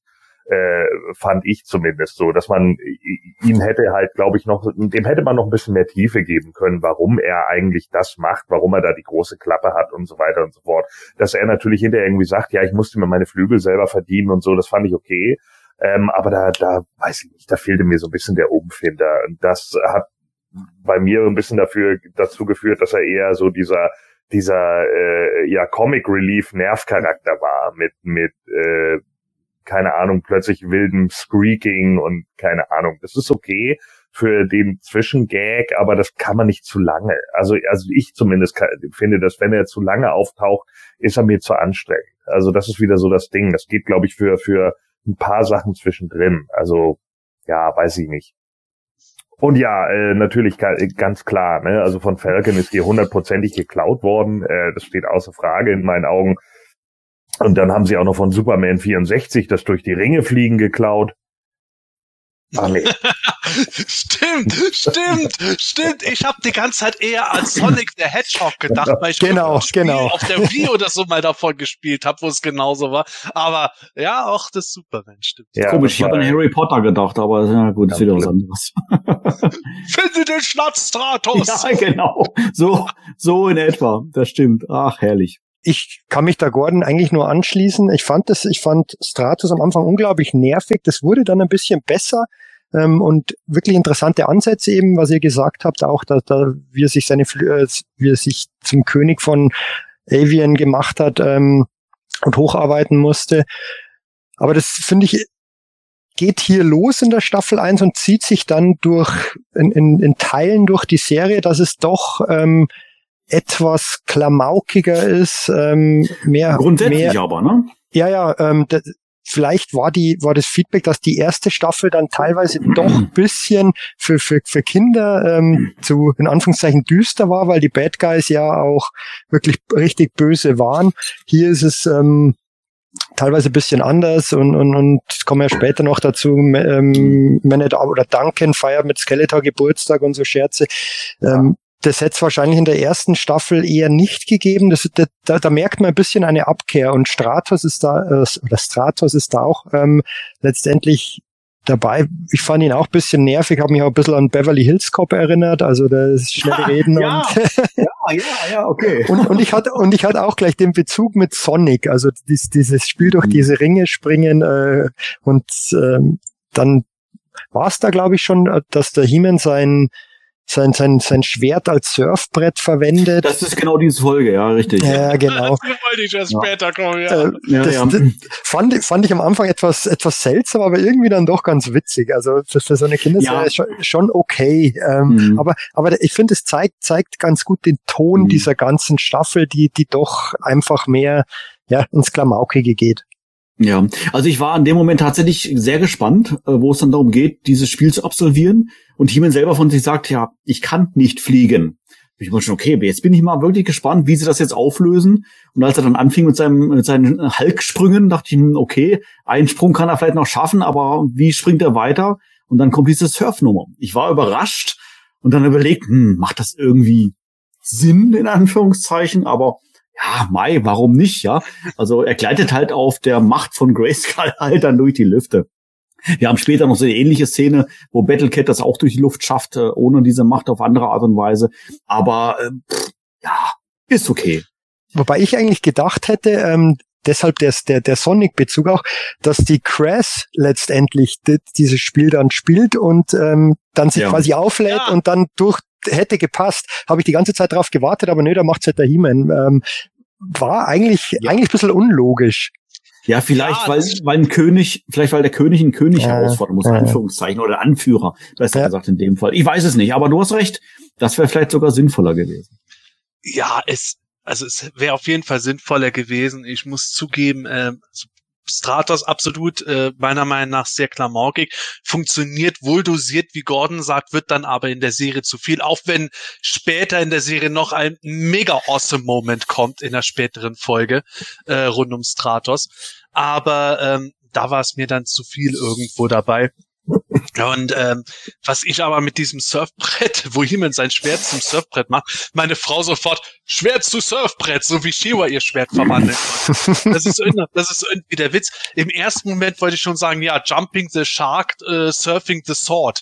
Und das war für mich im ersten Moment sowas, oh nee, nee, also jetzt habt ihr mich verloren und dann, ja okay, aber irgendwie ist es auch wieder cool, weil er wirklich dieses kackenriesige Schwert hat, auf, dem, auf dem Gefühl, auf dem Gefühl drei Masters Platz finden könnten, dass er darauf dann rumfliegt. Ah, es ist, ich bin zwiegespalten. Ich fand es auf der einen Seite echt doof, auf der anderen Seite habe ich mir gedacht, naja, man hat sich jahrzehntelang drüber beschwert, was Shiva alles mit ihrem Schwert kann und Heeman kann mit dem Schwert einfach nur sich verwandeln und zuschlagen. Hm. Ja, äh, be careful what you wish for, ich weiß es nicht. Es ist Ja. für mich innerhalb von dieser Serie jetzt letzten Endes okay. Ich habe mich dran gewöhnt, aber der erste Moment war wirklich so, oh, Also tatsächlich, also da gleich, gleichermaßen auch noch die Frage dann auch an dich jetzt, äh, Gordon. Äh, solche Sachen hätte ich in Revelation aber sowas von unterirdisch empfunden und Ja. äh, hätte ich mich auch darüber aufgeregt, weil ich sowas möchte ich nicht sehen. Aber Ja. bei He-Man 21 ist es für Kids, ich, nochmal, ich bin nicht die Zielgruppe.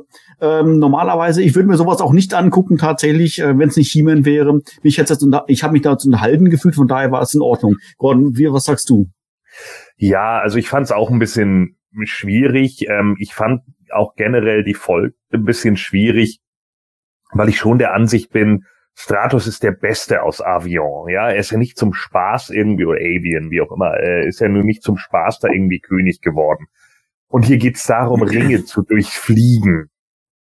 Dass er da He-Man besiegt, ist vollkommen klar. Und es ist einfach Mhm. in meinen Augen auch Quatsch, dass He-Man ihn da fast schlagen kann es muss ja auch ein paar Sachen geben, wo die anderen Masters of the Universe einfach besser sind als He-Man. So wie ein Duncan halt auch besser ist in Sachen zusammenbauen oder Tila im Magie anwenden oder keine Ahnung. Und dann kann Stratos eben sagen, ja, ich kann halt schneller fliegen. Was ich smart fand an der Folge war tatsächlich, wie, das hätte man vielleicht noch ein bisschen mehr rausarbeiten können, wie He-Man von den verschiedenen Plattformen auf die verschiedenen Plattformen springt. Und letzten Endes es vielleicht gar keine Regel gibt, welchen Ring muss ich eigentlich als erstes passieren, also springt er halt auf eine höher gelegene Plattform und springt von da irgendwie eine andere Runde und Stratos denkt sich plötzlich, scheiße, äh, ich verliere das Ding jetzt hier, weil der geht einen ganz anderen Weg, aber es gibt gar keine offizielle Regel, man muss es ja nur passieren. Das hätte ich zum Beispiel intelligent gefunden, aber das hat man hier irgendwie versäumt. Es war okay, dass Stratos natürlich in dem Moment erstmal ein bisschen überheblich ist und die Wachen sich natürlich darüber kaputt lachen, dass He-Man ja überhaupt keine Chance hat. Das mit dem Schwert, nee. So, also weiß ich nicht. Ne, Kann man machen, sicherlich, ähm, und äh, ist dann vielleicht auch dafür gut, dass man es in späteren Folgen nochmal einsetzt. Tun sie auch später dann nochmal in der Sache.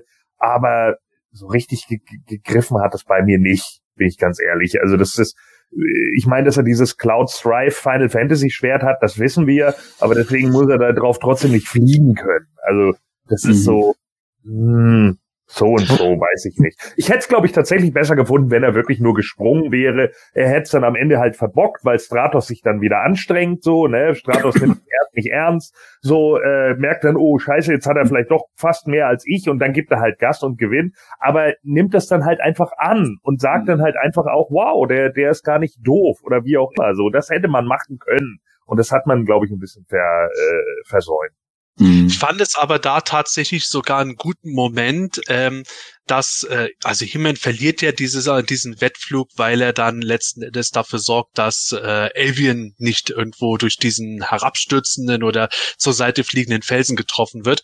Ähm, aber ich fand es gut, dass sie haben Stratos gewinnen lassen und Stratos Ja. dann als Sieger in dem Moment nicht irgendwie so, hahaha, ich bin der Beste, hau ab, du Depp, äh, sondern dass er dann halt gesagt hat, ja, ich habe gewonnen und ja, okay, ihr könnt bleiben. Das war für mich ja. ein ganz guter Moment, weil man ja. das nicht unbedingt erwarten würde. Und das hat dann auch schon für mich so eine gewisse Redeeming Quality bei Stratos gehabt. Ja, hat was, ja.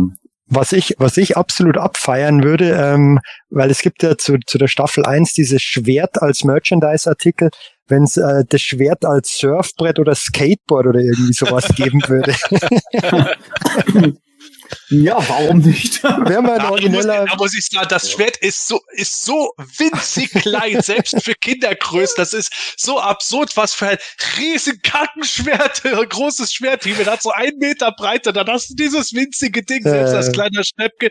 Ich habe die Macht. Also, da mhm. müsste Mattel echt noch mal sowas bringen und sei es als Surfbrett mit mit dem Stängel hinten dran. Ja, das stimmt. Ich erinnere mich an, äh, an, an Skateboards mit He-Man-Aufdruck in den 80er Jahren. Ja. Ähm, Wäre doch ein Gag, tatsächlich das jetzt auch mit He-Man 21 zu machen. Ich, ich weiß nicht, tatsächlich nicht, ob in der heutigen Jugend noch Skateboard so angesagt ist, aber. Ja, ja, ähm, das ist wieder, ist wieder voll in. Also, du weißt Bescheid, du hast mit äh, Kindern und Jugendlichen zu tun, äh, dann wäre das tatsächlich vielleicht so ein, so ein Gag, äh, so zumindest mit einem Aufdruck unten drunter oder ein Board oder sowas alles. Okay, wie geht's denn eigentlich in Folge 2 weiter, Sepp? Genau, Folge zwei. Also wir kommen, äh, keine Sorge, mit den Siegeln zu dem Plot kommen wir, der geht ja auch noch weiter. Also jedenfalls in Folge zwei, die heißt Die Welt unter uns. Ja. Tila, Orko und König Render wollen im unterirdischen Reich von Eternos sich verstecken. Dazu müssen sie aber zuerst Tilas früheren Mentor Many Faces überzeugen, sie auch dort zu lassen. In der Zwischenzeit wollen sowohl die Helden als auch Schurken das erste Stück des Siegels an sich bringen. Nach verlorenem Kampf nimmt Skeletor aber Evelyn ihre Chaoskräfte und verbannt sie sogar. Zugleich lässt er den Triklops aktivieren, um Randor ausfindig zu machen. Da muss ich direkt was trinken. Ah ja, ja. Also da habe ich schon so viele ähm, Gedanken im Kopf drinne, äh, auch als ich die Folge gesehen habe, einleitend, äh, Michael. Es geht hier um Siegel, die sie sammeln, um die Snake Man zu befreien. Ist das etwas, wo du sagst, oh, da haben sie sich am Original bedient oder ist das jetzt hier mit diesen Siegeln tatsächlich neu erfunden? Puh, das weiß ich gar nicht so genau. Im 2000X-Cartoon ähm, wurden die ja schon befreit, aber ich weiß nicht, ob es da auch zwei ob es da wirklich drei Siegel dazu gab. Ähm, das weiß wahrscheinlich der Sepp besser. Und im, ähm, im Vintage-Mini-Comic, ähm, ich glaube, drei Siegel sind es nicht, soweit ich mich erinnern kann, oder Sepp? Weißt du das? Ähm, ich erinnere mich jetzt nur an den Spell of Separation, wo äh, Tubet in der 2000X-Folge eben diese Teile gesucht hat und das waren drei. Das hm. wäre alles. Äh, also hier habe ich mich tatsächlich bei den Siegeln eher an die Triforce von Zelda erinnert gefühlt. stimmt, die, stimmt, die sehen ähnlich aus. Aber das habe ich auch die ganze Zeit während der Serie gesagt, ah, jetzt haben sie gleich die Triforce komplett, wo bleibt denn der Link und so.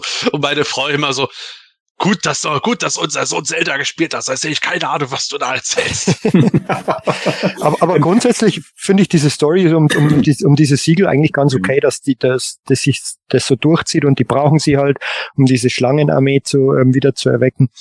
Ja. Finde ich eigentlich von, von, von, von der Story für, für, eine, für eine für Kinder ausgerichtete Serie echt okay. Ja. Ich habe einleitend jetzt gar nicht gefragt, Entschuldigung ganz kurz, Sepp, in welche Sprache habt ihr die Folgen geguckt? Ich hab's in Deutsch nur geguckt. Kam nicht dazu, es zweisprachig bisher anzugucken. Michael, Englisch wieder? Nö, ich diesmal auch auf Deutsch. Und Gordon? Auch Deutsch, okay. Entschuldigung, Sepp, bitte. Man spricht Deutsch. Ähm, ja, ähm, mit, den, mit den Siegeln, also es ist halt sehr offenkundig der MacGuffin, der den Plot in der Serie insgesamt voranbringt. Wir haben so ein paar Plots, die sich durchziehen, wie eben, dass, äh, dass Randor die ganze Zeit irgendwie versucht, äh, irgendwo als quasi Verstoßener irgendwo auf der einen Seite nicht entdeckt zu werden, zum anderen wieder sein Königreich zu kriegen. Wir haben den Plot rund um Ram die irgendwo äh, merkt, dass äh, mit ihrer Kraft was anders ist als bei den anderen Masters. Wir haben halt eben auch den Plot mit äh, mit äh, der Eltress, die ja äh, verschwunden ist, seit sie Castle Grayskull teleportiert hat. Und dann haben wir diesen großen Plot mit den Siegeln, wo es natürlich klar ist, ja, jetzt geht es wieder mhm. zu Location A oder B oder C, um das zu kriegen. Und was macht man mit den Siegeln dann und so. Es ist natürlich offenkundig, sobald man erfährt, mit diesen Siegeln kann man eine untote Armee von Schlangenkriegern äh, erwecken, was in dieser Serie passiert. Aber sei es drum, es ist ganz nett, wie sie es machen. Es ist nicht zu aufdringlich, nicht zu penetrant die meiste Zeit und das ist ganz angenehm, dass sie nicht nur das als einzigen Plot immer haben. Es wäre echt langweilig gewesen, wenn wir acht Folgen lang immer nur Location Jumping gehabt hätten und immer mhm. nur einen Kampf darum, wer kriegt das Ding jetzt wieder. Ja, also das, da habe ich tatsächlich auch als angenehm empfunden. Also es, es hat dadurch sehr kurzweilig alles ähm, gewirkt. Ähm, dadurch, dass da wirklich diese verschiedenen Stränge da waren und dann irgendwann natürlich dann zusammengeführt äh, wurden und das so ein Gesamtbild dann ergeben hat. Aber das fand ich dann tatsächlich eine ganz, ganz schicke Sache. Ich war hier bei der Episode ähm, an einigen Stellen überrascht, alleine mal, ähm, wo es dann hieß, wir gehen jetzt in die Unterwelt, so hieß es, glaube ich, jetzt auch im Deutschen. Da war ich überrascht. Was hat er gerade gesagt? Die Unterwelt? Ich habe schon Scareglow vor mir gesehen, ja, wie er dann, wie er dann auftaucht. Und ähm, dann war es natürlich, sag ich mal, nur übertrieben ausgedrückt. Sie sind dann tatsächlich nur dann mehr oder weniger dann in die, ja, in die Unterwelt von Gotham City gegangen, ja, wo dann der ganze Abschaum lebt. So kann man es vielleicht formulieren. Ich weiß es nicht. Ja, so, aber dafür war es ziemlich sauber da in der ja, ja, ja, ja, das stimmt. Kanalisationssystem, so wurde du denkst, wow, Reinigungskräfte, ja. volle Arbeit. Ja, das stimmt, das stimmt. Ähm, dadurch dann letztendlich natürlich Many Faces äh, angetroffen, ähm, dessen Interpretation ich am Anfang skeptisch war, aber äh, dann doch äh, Sepp mich deiner Meinung anschließen muss, dass sie sehr intelligent umgesetzt wurde an dieser Stelle. Also ähm, ich fand's gewöhnungsbedürftig, aber irgendwie sehr interessant, muss ich ehrlich sagen. Dann auch die Geschichte darum, warum er dort unten ist, äh, was es damit auf sich hat und so weiter, dass das mit seinem ähm, Beruf zu tun hat. Äh, einer der wenigen Masters, von dem wir eindeutig wissen, welchen Beruf er hat, das Ganze dann erklärt wurde, ähm, hat mir dann tatsächlich dann sehr gut gefallen. Ja, äh, mit Many Faces war ich in der Serie auch nicht ganz so wie mit Stratos, aber manchmal so ein bisschen so auf dem Punkt, wo ich gedacht habe, ah, es ist jetzt zu viel, wenn äh, so quasi seine drei, sagen wir mal, Persönlichkeiten miteinander mhm. gestritten haben. Aber so die Einführung, dass er halt durchaus äh, nicht gut auf den König zu sprechen ist, weil der Vater des Königs ihn mehr oder minder rausgeworfen hat als Ein-Mann-Schauspieltruppe. Und in der späteren Folge wird es ja quasi nebenbei erzählt, dass er wirklich so aussieht, wie er aussieht, weil er sich mehr oder minder, um in seinem Job gut zu sein, hat so umoperieren lassen oder wie auch immer man das nennen soll. Ich mir nur gedacht habe, was für ein Idiot. Aber ähm, es, es ist eigentlich ganz gut gewesen, dass er halt quasi so dieser Anführer dieser man muss ja wirklich sagen, die Oberwelt von Eternus und die Unterwelt von Eternus sind so wie gesellschaftliche Schichten, ja, dass er diese genau. Anführerschaft über die Unterschicht von Eternus, die vom König eigentlich schon vergessen ist, äh, an sich genommen hat und die natürlich nicht zufrieden sind und sagen, ja, auch von unserer Seite aus kann Skeletor ruhig an der Macht bleiben. Wer weiß, was mhm. da passiert. Schlimmer kann es ja nicht werden. Und mhm. Randor dann auch so sagen, ah, da muss ich wohl mal was tun. Das finde ich sehr gut gemacht dabei. Und insofern mhm. hat Many Faces für mich dort eine sehr spannende Rolle bekommen. Absolut. Genau das, was du gerade gesagt hast, ähm, musste ich sofort an Star Wars 1 denken. Ist also eine ähnliche Situation mit Nabu und den Fischmenschen, die dann auf Nabu leben, die dann auch gesagt haben, was geht uns das alles an, was oben passiert, auf der Oberfläche und so weiter und dann mehr oder weniger dann ähm, Obi-Wan ihn dann korrigiert hat und sagt, das betrifft den ganzen Planeten. Ist dann hier letztendlich dann äh, dann tatsächlich das Gleiche. Was hätte ich es gefeiert, natürlich als deutscher Fan, wenn äh, Thieler in dieser Situation äh, Many Faces gefragt hätte, warum sie hier unten ist und Many Faces dann gesagt hätte, Thieler, Du bist sehr direkt. Was hätte ich das gefeiert, du, ey. oder, oder Many Faces dann, Thüler, pass auf, der Eisvogel. Nichts passiert, alles ist still. Ja, ich, ich probe gerade für meinen nächsten Akt. Boah, das wäre so gut. Das wäre so gut gewesen. Mann, Mann, Mann, Mann, Mann, Mann, Mann. Ich dachte gerade daran, dass Tila dann irgendwie genervt ist und sagt, sie muss erstmal schwimmen gehen. Nee, ähm, Im absolut klinisch reinen Abwasser von Eternals. Ja, ja, genau. Hm. Ja, äh, gut. Ich fand's jetzt gar nicht so schlecht. Es ist eine prominentere Rolle für Many Faces, dass er jetzt tatsächlich so eine ganze, in Anführungsstrichen, Unterwelt da beherbergt. Das fand ich ganz okay. Ähm, das Design von ihm ist so, äh, er ist alt, ne? so, er ist ein alter Mann irgendwie. Das erste, was ich dachte, als er, als er die, die sein Original Menschengesicht aufbaut, habe ich so gedacht, wow, krass, Dr. Snuggles, cool. Äh, oh, äh, das war, ja, stimmt, stimmt. Das war so ein bisschen so, yeah. Ich, ah, weiß ich nicht, äh, Manny Faces war für mich immer jung. Also das ist so, das, das ist gewöhnungsbedürftig gewesen tatsächlich für mich, muss ich sagen. Ähm, dass er hier halt schon so ein alternder äh, Schauspieler, wie auch immer ist, der der offensichtlich irgendwie auch im Alter von Randor oder so schon fast zu sein scheint. Ne? Also ja, eigentlich muss er es ja tatsächlich, ne, wenn er schon ja, ja. seinen Vater gedient hat. Ja, mhm, ja. ja eben, ne, irgendwie so und äh, wo ich dann irgendwie dachte so, na, weiß ich nicht. Also äh, das das war für mich für mich persönlich, also ich meine, kann jeder sehen, wie er will, aber für mich persönlich war das so ein bisschen mehr keine Ahnung. Ich fand es aber okay, wie gesagt, dass er dann eben so eine prominentere Rolle dann bekommen hat, äh, zumindest insofern sagen zu können, ja, ich befehlige jetzt hier mal die Leute, die hier unten äh, rumlaufen und wenn's äh, ne, wenn's nur die die die Kanalratten sind. Äh, ich hatte ja noch so ein bisschen auf Verminous Scum hier auf Ratzfatz von Captain Planet gewartet, aber leider nicht. Ähm, ja und keine Ahnung. Folge ist okay. Ähm, die Entwicklung später finde ich ein bisschen interessanter als in der Folge jetzt. Hm. Ja, da kommen wir natürlich gleich zu. Wir, gehen gleich ähm, in, in Folge drei über. Ich möchte hier zu Folge zwei tatsächlich noch einwerfen. Michael, du darfst natürlich auch noch gleich noch ergänzen, äh, deine Gedanken hier zu Folge, zu Folge zwei. Ähm, ein Punkt, der mich dann wirklich, ähm, wo ich zurückspulen, zurückspulen. So ein Quatsch, man spult heutzutage nicht mehr. Ihr wisst, was ich meine. Wo ich nochmal zurückklicken musste. ja.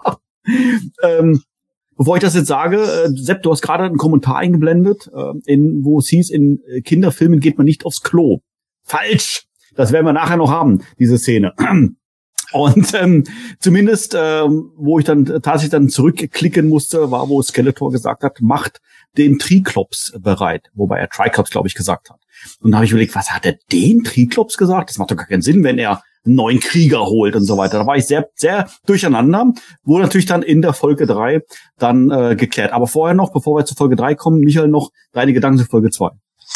Ähm, ihr habt schon viel angesprochen. Ich finde, ich fand ähm, Many Faces tatsächlich spannend, ähm, auch seine Zerrissenheit und, und, und seine Zweifel und ähm, wie das dargestellt wurde mit seinem Gesichtswechsel, auch grundsätzlich auch in der Figur spannend, dass das halt jetzt nicht mehr ähm, es rotiert jetzt horizontal und vorher war es vertikal. Ähm, Finde ich auch ganz spannend und ähm, war definitiv unterhaltsam. Ähm, an einzelnen Stellen stimmt, stimme ich Sepp zu, war es ein bisschen drüber, aber fand ich jetzt nicht groß störend. Und ich meine, du hast es jetzt schon angesprochen, Manuel, mit dem, mit dem Triclops, da war ich ja von Haus aus gespannt, wie der wohl aussehen wird, weil das war ja schon, glaube ich, relativ früh mal ähm, über irgendwie der Händlerliste ähm, oder der Name wurde schon geleakt mhm. vorher. Da erwartet man natürlich jetzt irgendeine Neuinterpretation vom Charakter, aber dass das jetzt einfach nur so ein, so ein fliegender Weiser ist, ja, ja. letztendlich ähm, Finde ich aber tatsächlich echt richtig spannend eigentlich, ja. dass das wie so ein Parasit ist, der sich auf, ähm, ja. auf, auf verschiedene ja, Leute letztendlich, auch Render dann ähm, in Besitz nehmen kann und die steuern kann. Finde find ich eigentlich von der Umsetzung echt interessant. Ich bin mal gespannt, ob es das als Spielzeug geben wird und wie, wie das dann aussieht. Ja, also ich könnte mir das vorstellen, gerade bei, bei Triglops, bei Human 21, dass es dann so aussieht wie, sag ich mal, bei dem rechten Arm von Mantenna. Ja, das, der ganze Blister ist leer, nur der rechte Arm ist drin. Und dort ist es bei Triclops dann genau das gleiche. Der komplette Blister ist leer, nur oben ist dann der Visor mit ein bisschen Zubehör dabei. Ah, Wäre auf, alle, wär auf alle Fälle ein cooles ähm, Set, also so, so zum Verkleiden irgendwie. Ja, das in, in, in Lebensgröße, so als so für ein Fasching, so als, als, als ja, Cosplay oder was auch immer. Ah, gut umsetzbar. Also wir sind damit ja schon eigentlich in der nächsten Folge drin, wo wir ja, gleich los. sehen werden. äh, zum Hauptplot komme ich gleich nochmal, weil das war ja eigentlich eher der Nebenplot und, und das ist spannend halt. Also meine Frau, die war nicht so ganz überzeugt, hat aber auch gesagt, ja, es hat was, aber sie vermisst halt den klassischen Triclops. Und ich als großer Triclops-Fan habe dann auch gesagt, ja, mir geht es eigentlich genauso. Ich finde die Idee ungeheuer faszinierend. Aber natürlich hätte ich gerne meinen Triclops, der so ein Söldner ist und auf die Leute Jagd macht, dann gehabt. Aber es ist halt eigentlich auch eine coole Weiterentwicklung. Und wenn ein Toy kommt, ich könnte mir sogar vorstellen, dass das Toy vielleicht so ähnlich wie der Orko als Spielzeug ein bisschen überproportional groß ist und dann den anderen Figuren irgendwie aufgesetzt oder angeschnallt ja. werden kann.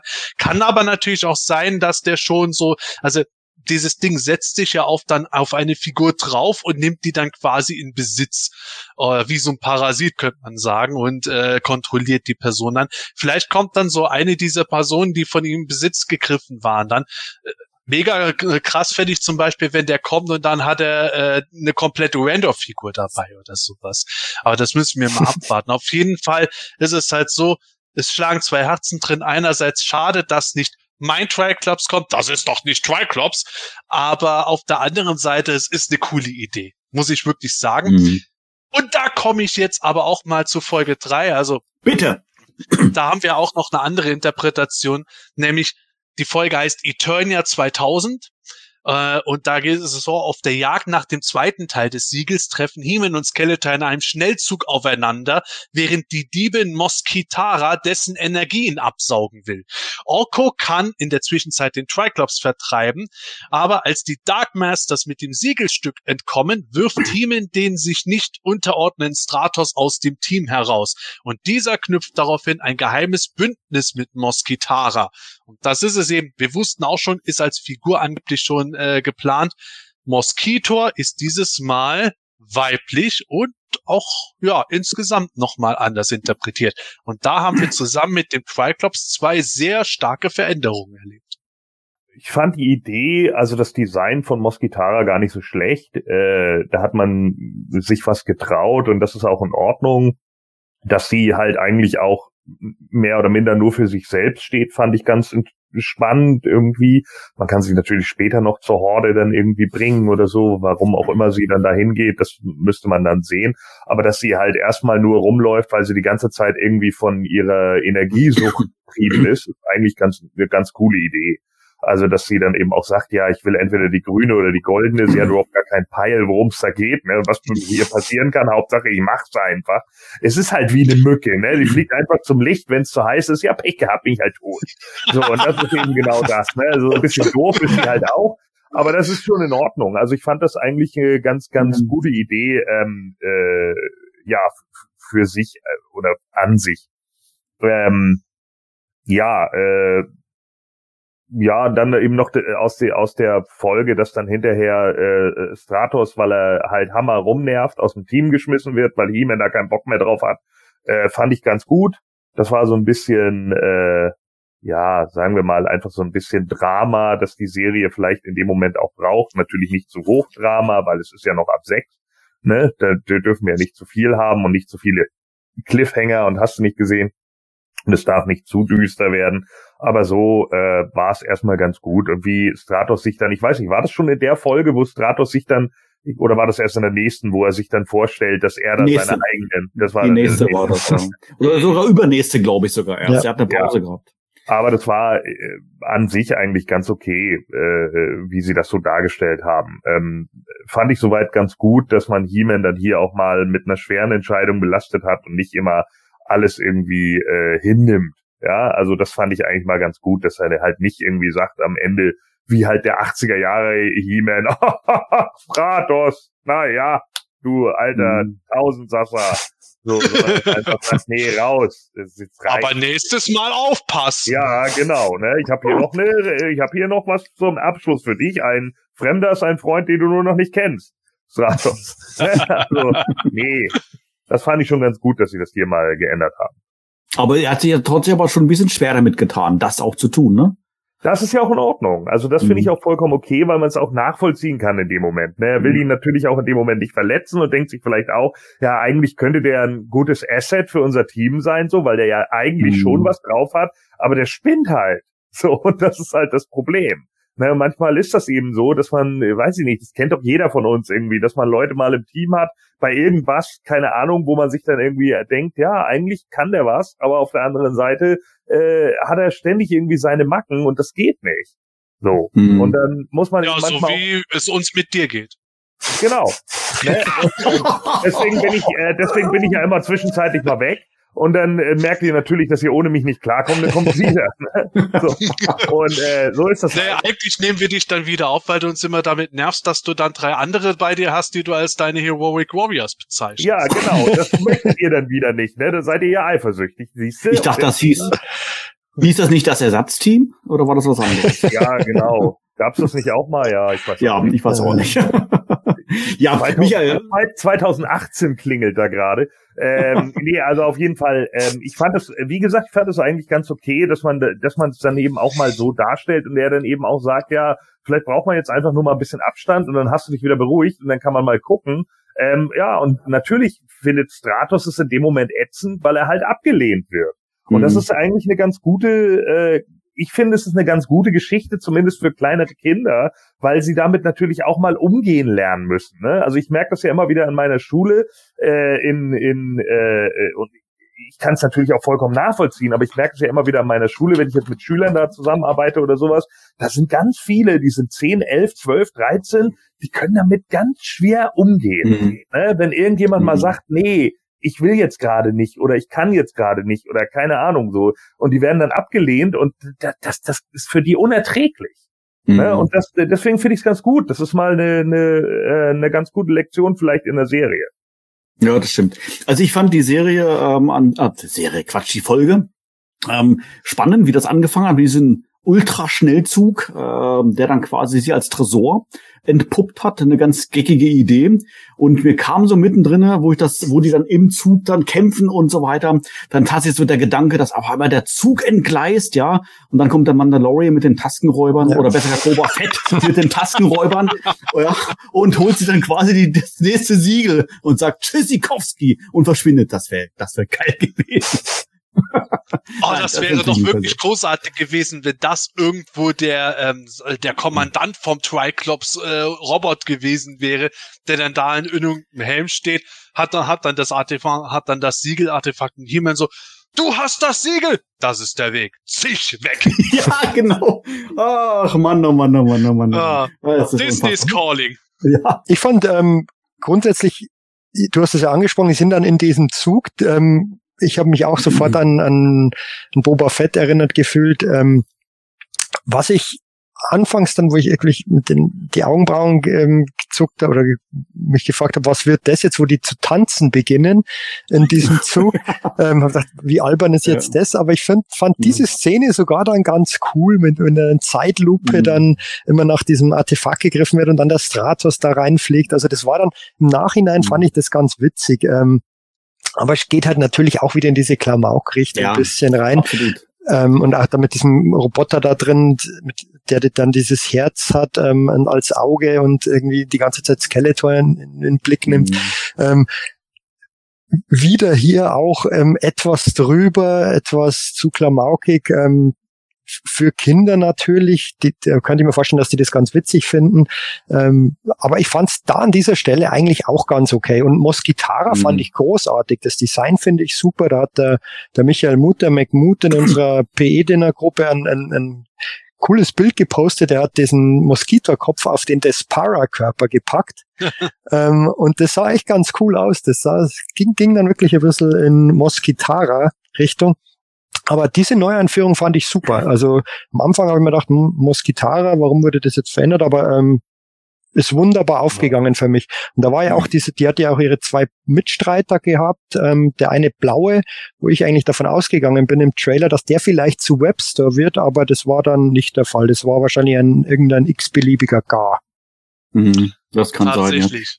Mhm. Also ich muss, ich muss tatsächlich, Entschuldigung, Sepp, du darfst sofort, äh, darfst sofort loslegen. Alles gut. ähm, dass ich äh, von dem Humor, den du gerade angesprochen hast, Michael, der spricht mich tatsächlich an. Also ich mag das. Das ist so herrlich blöd, ja. Und auch, das gibt so viele verschiedene Stellen in, dies, in dieser Epi in dieser Episode und auch in der Staffel. Und tatsächlich natürlich auch dann die Mimik von Skeletor dabei und seine Stimme dabei. Muss ich sa- sagen, an dieser Stelle äh, finde ich einen grandiosen Job von Patrick Bach, den er hier gemacht hat, in Skele mit Skeletors deutscher Stimme. Ähm, es weiß ich nicht, ich fand es einfach lustig, äh, tatsächlich an dieser Stelle. Aber klar, für Kinder gemacht. Ich hat's trotzdem amüsiert, aber jetzt kommst du, Sen. Ja, ähm, tatsächlich, also zum einen, was Moskitara betrifft, ich finde auch wieder ganz anderes als das, was man erwarten würde als Altfan, aber eine sehr gute Idee.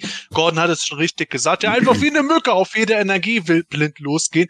Und auch dieses Jo. Energieabsaugen mit dem Pseudo-Bluttank, was jetzt dieses ah, schlauchartige System auch wir war, das fand ich wirklich eine gute Idee dabei. Und äh, ja, ist eine nette, ist eine nette Sache gewesen. Kann ich jetzt wirklich nichts dagegen sagen. Also ich bin da immer wieder erstaunt. Für jedes Design, das sie bringen, das mir dann nicht gefällt, äh, gibt es wieder ein anderes, das mir gefällt. Aber ähm, was dieses, was diese Tanzszene betrifft, ah, es war so drüber, dass es schon wieder aber irgendwie funktioniert hm. hat. Und Only in this show, folks. Es, es hätte keine anderen Master-Serie bisher auch ansatzweise funktioniert, das so zu machen. Aber Skeletor ist ja schon seit der total drüber. Mein Lieblings-Cartoon-Skeletor ist ja immer noch der 2000X Skeletor, grandios gesprochen von Brian Dobson damals. Und äh, ein He-Man, I lied. großartig. Aber hier dieser Skeletor, der ist so maßlos übertrieben und ist auch immer irgendwie so der, so wie in der Comedy-Serie, wo du immer einen total straighten Charakter hast, der dann, der dann sagt, was ist denn das hier? Und muss einfach mitmachen, obwohl er genau weiß, was das für ein Scheiß ist. Und dann müssen die halt, damit diese Drohnen nicht zur Explosion kommen, um, äh, um die Wette tanzend, um dieses Artefakt zu erreichen, machen Pirouetten. Eine Drehung bitte, eine Drehung bitte, eine Drehung bitte, eine Drehung bitte. Und es ist einfach so hirnverbrannt, dass ich dadurch gesessen bin, so, so, so unfassbar ey, was sehe ich da gerade? Und es gibt andere Sachen, wir kommen gleich in der nächsten Folge dazu, äh, die mir nicht so gut gefallen haben, was den Comedy-Faktor betrifft. Aber das hier war on the point. Und gerade mit Skeletor, der nonstop straight dabei war. Und du hast wirklich mitgekriegt, wo er die ganze Zeit dann so, wo bin ich hier gelandet war. Ja, das hat ja, einfach genau. perfekt funktioniert. Absolut. Das ist genau das, was ich meine. Es, das hat, da die Mimik und die, die, das, was er gesagt hat, einfach gepasst. Und äh, es hat mich einfach da an der Stelle dann tatsächlich unterhalten. Ähm, Sepp, es gibt doch, glaube ich, auch äh, so ein Realvideo. Ich glaube, sogar ist eine Werbung, wo He-Man und Skeletor Dirty Dancing tanzen. Ähm, Ja. ich, weiß, ich weiß nicht genau, was da genau beworben wird. Vielleicht Das war Money Supermarket, ist schon ein paar Jahre alt, aber ja, Ja. Skeletor und äh, He-Man tanzen dann. He-Man nimmt die Rolle von Patrick Swayze ein und äh, ja, zwischendrin landet Skeletor auch mal mit dem Kopf in der Wand, aber dann tanzen sie weiter und am Ende wird Skeletor natürlich in die Luft gehoben. Ja. Skeletor, you're so Money Supermarket. Und ja, Ja. vielleicht haben sie sich davon inspirieren lassen. Aber Ja.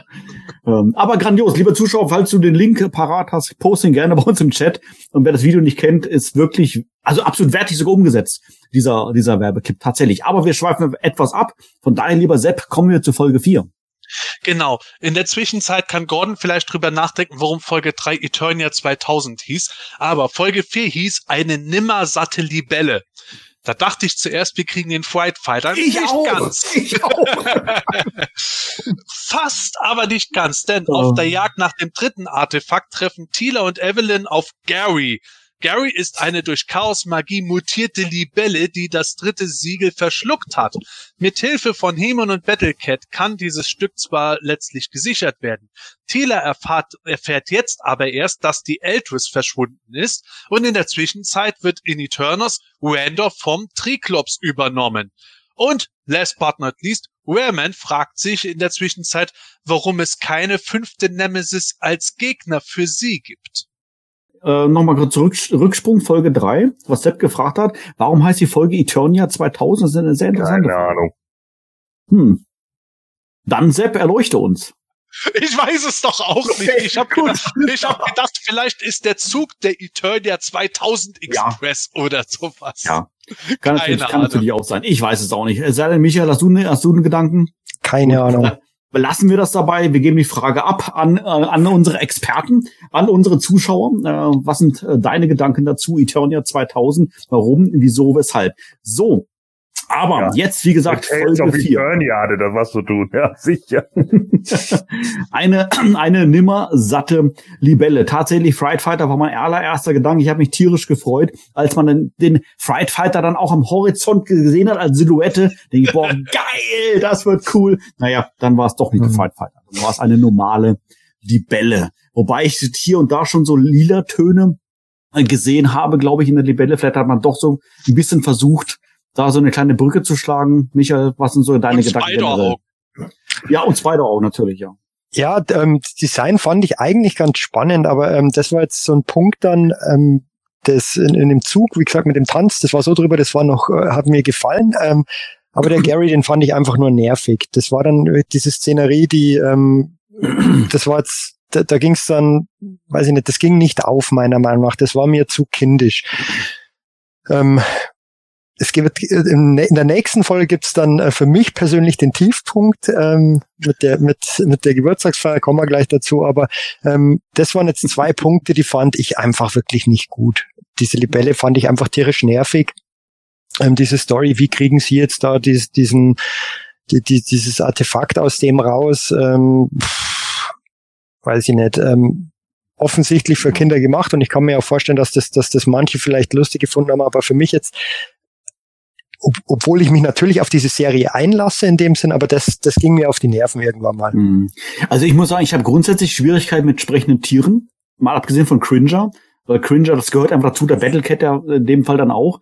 Ich glaube aber dieser Libelle, wenn ich mich jetzt nicht täusche, wurde am Anfang ein Zauberspruch irgendwie äh, ausgesprochen, damit die Libelle sprechen kann. Oder habe ich das irgendwas falsch verstanden? Boah, das, das weiß so. ich schon gar nicht Doch, mehr. Das war so, ja, ja. Okay. Ja, hat ja, Evelyn sagt ja, wir, wir können sie ja fragen. Und ja. Äh, schießt dann diesen Zauberspruch und dann kommt ja diese ah, ja. super nervige Stimme. Und du denkst dir die ganze Zeit, oh, das war so anstrengend. Und ich weiß, dass ich diese Stimme irgendwoher kenne. Ich kenne die aus irgendeiner anderen Cartoon-Serie. Und da finde ich sie schon anstrengend. Aber das hier war, äh, oh, nee. Ja, es war. Also ich habe diese Folge auch am meisten aus dem Gedächtnis äh, verdrängt, weil äh, Michael hat es im Grunde schon perfekt zusammengefasst. Es war halt, es war nicht so drüber, dass es schon wieder gut war. Es war irgendwie einfach nur albern äh, auf eine Weise, die halt nicht gut war. Und natürlich, wir sind, wir sind 40-jährige Männer. Wir sehen das vielleicht anders als jetzt ein sechsjährige Junge. Aber ähm, also das war irgendwie, es war auch so mäh und ja, dann werden sie von der Libelle verschluckt. Da hat man noch gedacht, ah, wie in der 2000X Folge The Deep End, jetzt müssen sie rauskommen und es war ein netter Spruch irgendwie, ja, wir können ja auf natürlichem Wege rauskommen. und das war für mich dann eigentlich das Highlight der Folge und das war's dann. Ansonsten habe ich ja. nur gedacht, ich hätte mehr gerne mehr vom Plot äh, rund um den Triclops, der der Rando übernimmt, gesehen gehabt, aber so mit Gary der Libelli, die das Artefakt verschluckt. Man hatte irgendwo das Gefühl, sie wollen mal wieder dieses System aufgreifen, was wir auch schon mal hatten, dass Evelyn und Tila jetzt irgendwie zusammen unterwegs sind, weil die beiden haben in der Serie bisher auch noch nicht allzu viel gemacht, außer Evelyns wirklich tollem Kampf in der zweiten Folge, aber ähm, obwohl eigentlich war es auch gar nicht ihr Kampf, sondern eher der von Skeletor. Also vergesst, was ich gesagt habe. Die haben in der Staffel bisher noch nicht so viel gemacht und ja, die mussten dann auch mal wieder zu Geltung kommen. Vor allen Dingen war das das Vehikel, dass dann Thieler und He-Man wieder zusammentreffen und ja, dann eben herauskommt, was mit der Eldris ist, beziehungsweise dass sie weg ist, um da was voranzubringen. Aber Gary, also wenn Gary nicht irgendwie nochmal aufgepimpt wird und in Staffel 3 als Fright Fighter irgendwie auftaucht, äh, dann war das keine Folge für mich. Das war für mich wirklich die, es war keine miese Folge, aber es war auch keine gute Folge, die schlechteste der mhm. Staffel, finde ich. Eine Frage an dieser Stelle tatsächlich habe ich an dich, äh, Sepp. Ähm, in dieser Folge taucht dann auf einmal dann der Windrider auf. Und äh, er wird dann von Evelyn sowie dann auch als Thieler sofort namentlich genannt. Evelyn nennt ihn aber anders. Ich meine, es verstanden zu haben, Dreadwing oder irgendwas in der Form. Ähm, und entschuldigt sich dann noch dafür und sagt, ja, es muss halt ein böser Name sein und so weiter. Ähm, ich weiß nicht, ob dir das aufgefallen ist. Wenn ja, wäre meine Frage, ist das ein Name, der dir bekannt vorkommt, vorkam? Der böse Windrider, wir haben den ja auch schon bei Moto Origins auf den Artwork äh, tatsächlich auch schon gesehen vom Axel Jimenez. Ähm, ob das was ist, ähm, wo du sagst, das kenne ich und das erwarte ich dann auch als toll. Boah, ich muss zugeben, ich habe mir die Passage nicht nochmal angehört und beim ersten Hören habe ich den Namen nicht ganz verstanden. Ich glaube, da haben meine Frau und ich gerade drüber geredet, dass die Folge nicht so gut ist. Wirklich in dem Moment. Also, ähm, ja, wir, im äh, Live-Chat wird es gerade gesagt von Matthias, ja, Dreadwing wurde gesagt. Ähm, Dreadwing äh, wüsste ich jetzt ehrlich gesagt von den Transformers eher. Also bei Masters wüsste ich jetzt nicht, dass irgendein Vehikel mal Dreadwing geheißen hätte in irgendeiner Ländervariante oder dass es irgendein äh, Cartoon-Vehikel mit dem Namen gegeben hätte. Um Himmels Willen, ich bin jetzt nicht so perfekt drauf. Ich äh, ich, glaube, ich lasse euch mal kurz weiterreden. In der Zwischenzeit gucke ich mal schnell im Character Guide nach. ja, ja, ja, ja, ja, ja. War das, also, äh, was mir übrigens gerade einfällt, ähm, war das mit diesem, äh, äh, da, da bin ich nämlich vorher schon drüber gestolpert, ähm, Randor ist doch einmal in einer Folge, war das in der dritten oder in der vierten, aufgewacht und schreit Origami-Einhorn. Oh, da muss ich jetzt passen. Das wäre mir nicht aufgefallen. Ja, das schreit er einmal und ich weiß nicht, Ja. ob Skeletor oder so schreit das auch einmal. Die schreien beide Origami-Einhorn. Das ist ja eine Referenz auf Blade Runner. Äh, haben die, äh, war das vielleicht mit Eternia 2000 gemeint? Wegen der Blade Runner Anspielung? Müsste ich jetzt, müsste ich jetzt passen, weiß ich nicht. Ja. Also da vielleicht auch wieder Frage an den Zuschauer, ähm, ob ihr da irgendwas mitbekommen habt, was ihr denkt, was das da an dieser Stelle dann äh, tatsächlich dann äh, vielleicht dann noch zu bedeuten hat. Der Sepp, der ist noch am Suchen nach dem äh, Dreadwing. Ähm, ich weiß, nicht, hast du schon was gefunden, Sepp, oder wollen wir schon weitergehen? Dann äh, würde ich mal äh, vorschlagen, äh, Gordon. Also ich, ich gehe mal schnell weiter mit der Folge, damit wir weiter Also, können. Aber ich genau. suche noch. Äh, ja, unterdessen ich suche, kommen wir zu Folge 5, die heißt Unterdessen. Da geht es wieder ein bisschen mehr zur Sache und ja, da werden wir was zu reden haben. Denn während Duncan versucht, durch die Energie eines Siegelstücks die Eltrus wieder zu aktivieren, feiert Skeletor in Eternos seinen Geburtstag. Durch die Magie eines Wunschsteins und die Macht des Siegels werden Skeletor und Duncan innerhalb von Castle Grayskull gefangen. Sie nennen es einen Lockdown. Ja, während sich aber Beastman und Trapjaw nun um die Herrschaft über Eternos streiten, kann der eigentlich gefangen genommene Randor Soldaten um sich scharen. Als er aber gerade die Kontrolle übernehmen will, kehrt Skeletor zurück, der nun auch weiß, wo sich die Masters aufhalten. Eieiei, genau. Eine äh, äh, ja durchaus interessante Folge. Das erste, was mir aufgefallen ist, oh, Netflix hat einen Fehler gemacht. Das haben wir schon mal gehabt bei Revelation. Der Ton war versetzt und so weiter. Dachte ich, die haben jetzt schon wieder was falsch gemacht, weil ich kenne diese Episode bereits. Und dann habe ich gesagt, nee, das gibt's doch gar nicht. Wieso, wieso spielt ihr denn jetzt die Episode 2? Aber ich bin doch schon bei Episode 5. Habe ich mich verklickt, guck nach. Nee, das stimmt alles. Und tatsächlich, zu Teil 5, also Episode 5, gehörte dann eine Wiederholung von Episode 2. Und dann sehen wir quasi das Ganze aus einer anderen Sichtweise, wie dann fortgeführt wird. Das fand ich jetzt mal ganz intelligent umgesetzt, muss ich sagen. Fand ich auch gut von der Idee. Ich habe da tatsächlich auch mal kurz zurückgespielt äh, und nochmal druckt. Stimmt da alles, aber es war Ja. ähm, tatsächlich so und äh, haben wir öfters in, in anderen Serien, dass das aus verschiedenen Perspektiven gezeigt wird, fand ich auch richtig gut. Allerdings, was danach kam, fand ich nicht so gut. Das war für mich tatsächlich der Tiefpunkt der Serie. Ja, Als- als- also komm. Komm, also du, du redest, du redest von Tiefpunkt, ja, aber äh, hörst dir ein Hörspiel an, wo Skeletor krank im Bett liegt. So, jetzt bitte Ja, argumentier mal. Was ist ja eigentlich los?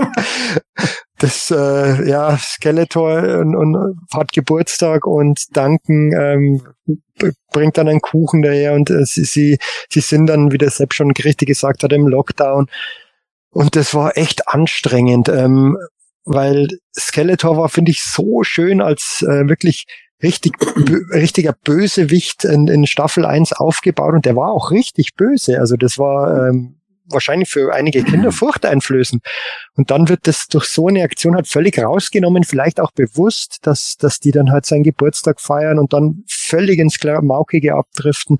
Also das war wirklich, ähm, bis dahin hat mir die Serie viel Spaß gemacht. Ähm, das war dann wirklich das Lowlight für mich persönlich. Ich muss, ich muss, ich muss gestehen, ich habe an dieser Episode an so vielen Stellen lachen müssen, tatsächlich, weil es so geil umgesetzt war. Der Geburtstag lassen wir mal dahingestellt sein. Mir ist zwar aufgefallen, dass die Geburtstagstorte in den Skeletor-Farben gehalten war, fand ich es wiederum passend. Skeletor bläst die quasi weg, fand ich eigentlich auch ganz amüsant, aber für mich wirklich ein, echt, wo ich wirklich lachen musste, war, dass Skeletor sich zum Geburtstag seinen Battlecat wünscht. Gut, das ist ja von der Wortwahl her vielleicht nicht ganz, ganz richtig. Kampfkatze wäre vielleicht an der, Stelle besser gewesen, weil Battlecat ist ja für uns ein Charaktername. Aber, dass dann darüber der Paintor eingeführt wird, geil. Und dass Paintor dargestellt wird in Carporn-Variante, ja, dass du dann dieses Motorgeheul hast, du diese Kamera schwenkt da so außen rum und sowas alles. Ey, ich hab mich nicht mehr eingekriegt. Das fand ich so geil gemacht, absolut. Der war gut, der war gut, das stimmt. Das war das absolute Highlight der Folge. Ja. Also, das muss ich auch sagen. Painthor, dass sie das Bike gebracht haben. Später kann es ja auch noch fliegen. Da hat Mattel wieder was bei, bei dem Bike, bei dem Toy, was ich gerade auch in die Kamera halte, verpasst zu machen. Das war schon geil. Äh, es war anstrengend in der deutschen Version. Ich möchte meine Battlecat haben. Also mit dem Mhm. weiblichen Adjektiv stimmt natürlich meine Kampfkatze, aber trotzdem, du sagst es richtig, von unseres Battlecat ein Eigenname. Hätten sie besser gesagt, ich möchte auch meine Kampfkatze haben, aber Mhm. naja gut, sei es dahingestellt. Ähm, übrigens, Mhm. ich habe es gerade eben schon eingeblendet gehabt. Der Powerlord hat per Google-Suche rausgekriegt. Dreadwing ist ja Einnahme für den Shuttlepod von NA ges- gewesen. Habe ich auch im Character Guide so gefunden. Als NA-Fan hätte ich es von selber wissen müssen, aber ich bin absolut nicht drauf gekommen. Also Dreadwing, New Adventures, Referenz, wenn es wirklich denn eine sein sollte. Bin ich mal gespannt, ähm, ob Mattel das wirklich, sag ich mal, so alles so unter Kontrolle hat, dass die dann wirklich vorhaben, den Dreadwing als bösen Windrider rauszubringen. Wie gesagt, Origins haben wir ja auch schon als Artwork gesehen, ob er dann da sich den gleichen Namen auch äh, dann quasi verwendet. Eventuell Gordon äh, haben sie den Namen ja schon gesichert. Wer weiß, wer weiß, wer weiß. Genau. Welchen, Aber- welchen meinst du? The Dreadwing, den äh, quasi Evelyn benutzt als äh, bösen äh, Windrider. Der wurde ja in der Episode hier, ähm, äh, in der vorigen Episode ja genannt, aber äh, gerade haben wir gerätselt, woher der Name kommt. Letztendlich. Könnte noch mal gucken, aber ich glaube. Ja, kannst du bei, kannst ja zwischendurch mal ähm, du- durch, Ja. zwischendurch mal schauen. Was ich noch ergänzen wollte als ähm, als als witzig, weil ich gesagt habe, die Folge an sich äh, geil, äh, fand ich auch die Szene, äh, wo ähm, Skeletor das Buch nimmt, weil die ja was nachlesen wollen über diese Wunschsteine. Und das Buch ist in, in Trollanisch, was wir in dem Moment noch nicht wissen. Und Skeletor sagt, ich, ich kann nicht lesen. Und Man at Arms oder dann hingeht und sagt, Mensch, das muss dir doch nicht peinlich sein. Es gibt viele Legastheniker. Gut, das Wort hat er nicht gesagt, aber es gibt viele Leute mit, mit Leseschwäche und das ist schon in Ordnung und so weiter. Fand ich tatsächlich witzig äh, tat, dargestellt an dieser Stelle, dass er natürlich das Trollanisch meint und nicht generell das Lesen. Aber ähm, ja, fand ich, fand ich durchaus amüsant. So, jetzt habe ich aber genug geredet. Jetzt äh, zu euch nochmal. Sepp, generell zu dieser Episode. Ja, also die Episode, ich bin natürlich gespalten. Also das, das System, dass Skeletor seinen Geburtstag feiert, ist für mich auf ähnlichen Level wie äh, dass Skeletor krank im Bett liegt, umgeben von seinen äh, Helfern. Es, es vermenschlicht diesen Charakter natürlich enorm. Auf der anderen Seite wissen wir, dass eigentlich Keldor dahinter steckt. Warum sollte der seinen Geburtstag nicht feiern? Und innerhalb von dieser Serie ist, glaube ich, die einzige Möglichkeit, dass sowas halbwegs funktionieren kann, Grundlegend ist es sehr Grinch, meiner Meinung nach gewesen, aber es hat so gewisse Punkte, die dann doch ganz nett waren, vor allem wozu das hingeführt hat. Äh, der Matthias hat es vorhin im Live-Chat auch geschrieben, äh, wenn Skeletor die Torte dann weg und dann wegbläst, dann bekommt Duncan kurzzeitig einen Schnauzer. Ist natürlich ein sehr schönes Easter Oh, Egg. ist mir nicht aufgefallen. Toll, Ja. super. Sehr schönes Easter Okay. Egg. Da gibt es, das finde ich übrigens in der Serie generell ganz schön. Es wird Fanservice betrieben, aber auf eine sehr subtile Art. Bei Revelation Mhm. fand ich das vor allem in den letzten Folgen stark mit dem Dampfhammer. Hier ist es eher subtil, so, es, es wird einem nicht ins Gesicht geworfen. ähm, ja, you see what I did See what you did there. Genau, äh, sondern, sondern man kann es bemerken oder auch nicht bemerken. Es funktioniert so oder so. Genauso wie Orko später als Modell 1983 beschrieben wird. 1983 Start der He-Man Filmation Zeichentrickserie, für die Orko erfunden wurde. I see what they did there. Also diese Fanservice-Sachen, die sind schon ganz nett und genauso ähm, äh, finde ich das auch schön, äh, wie, wie das so zu gewissen Punkten geführt hat, wenn Skeletor dann plötzlich verschwindet, äh, dass dann plötzlich Trapjaw und Beastman da stehen und dann so, ja, äh, wer, wer herrscht denn jetzt über Eternia? Und dann stehen sie sich mehrmals in dieser Serie immer Ja. wieder aufs Ja. Neue gegenüber, wie in einem Videospiel. Mortal Ja. Kombat! Das war super, ja, das war ja, super. Street Fighter 2 mäßig und auch wirklich mit so Mhm. gewissen Kameraperspektiven aus modernen äh, Fighting Games. Das fand ich eine echt geile Idee. Auch dass Randor in der Zwischenzeit dann die Hypnose unter der äh, die Soldaten stehen dazu nutzt zu sagen, ja, ihr, ihr seid doch, äh, ihr seid äh, darunter unter dem Bann einem äh, König zu folgen. Hier, Mhm. ich habe eine Krone, ich bin König. Äh, okay Mhm. ist eine sehr geile Idee gewesen. Und auch in dem, in dem Zwischen, in dem äh, Spiel zwischen Skeletor und Duncan oder Man at Arms äh, gibt es auch ein paar nette Ideen und Elemente, weswegen die Folge für mich besser als die vorhergehende ist. Trotzdem muss ich immer sagen, das Konzept von Skeletor, auch wenn es irgendwo witzige Elemente hat, ist doch mit dem Geburtstag ein bisschen cringe gewesen, hat aber einfach mit seiner Battlecat, dem Painthor Bike halt schon eine coole Idee gehabt, Skeletor da das Moped Mhm. hinzustellen und dann wenn er, das ist ja auch das Spannende, wenn er zurückkommt, weiß er, dass die alle in Avion sind und sagt dann, hey, das da möchte ich gerne gepimpt haben, dass das äh, auch fliegen kann. Das, Ja, das fand ich gut. Absolut. Wo wir beim Thema Grinch äh, sind, äh, Michael, äh, die Schlussszene in dieser äh, Episode, Skeletor muss aufs Klo. Was sagst du da? Haben wir noch nie gesehen in der Form, aber ähm, Habe hab ich tatsächlich gar nicht mehr so genau irgendwie im Kopf, ähm, dass, dass er da aufs Klo muss. Ähm, ja. Also ich fand auch da die, die Art und Weise, äh, wie das umgesetzt wurde, witzig, tatsächlich witzig. Dass äh, du siehst auf einmal, wie Skeletor stinksauer wird, ja, und dann sinngemäß dann sagt, ja, jetzt habe ich doch nur noch eine Frage. Und dann hast du schon gedacht, okay, jetzt explodiert's. Wo ist das Badezimmer? So, fand ich super. Fand ich tatsächlich lustig. Und auch dann die Überleitung dann zur nächsten Szene. Man sieht's nicht, man hört es bloß. Den Reißverschluss. Entschuldigung, Neffe. Und dann läuft er weiter. Ich fand's lustig. ist, ist irgendwie total, das ist komischerweise an mir vorbeigegangen, keine Ahnung. Ich, ich muss zugeben, dass ich bei dieser, bei dieser Folge dann irgendwie mal auch mal aufs Handy geschaut habe und da irgendwie gesurft habe. Ähm, wahrscheinlich ich, ist das, du musstest auf Klo gehen. also der, das wäre noch besser gewesen. ja, genau. aber, aber, ähm, ja, das ist, ähm, das ist mir dann persönlich einfach ein bisschen zu drüber und zu klamaukig, aber, ähm, Hm. Also ich fand es am Anfang halt noch ganz gut. Ähm, ich fand jetzt auch die Auflistung mit den Geschenken gar nicht so schlimm. Das war noch okay, weil ich noch so dachte, äh, das, das sind eher so die Abgaben, die die Leute jetzt an den neuen König leisten müssen. Ne? Ob das nun Hm. sein Geburtstag ist oder Steuern, das war mir in dem Moment egal. Und Das erste, wo ich gedacht habe, war irgendwie Battle of Gods von Dragon Ball, äh, wo Lord Beerus da sitzt und dann alle Köche von dem Planeten kommen und ihm dann das Essen bringen müssen. Und wenn er es eklig findet, zerstört er halt den Planeten und alle so, äh, Mist.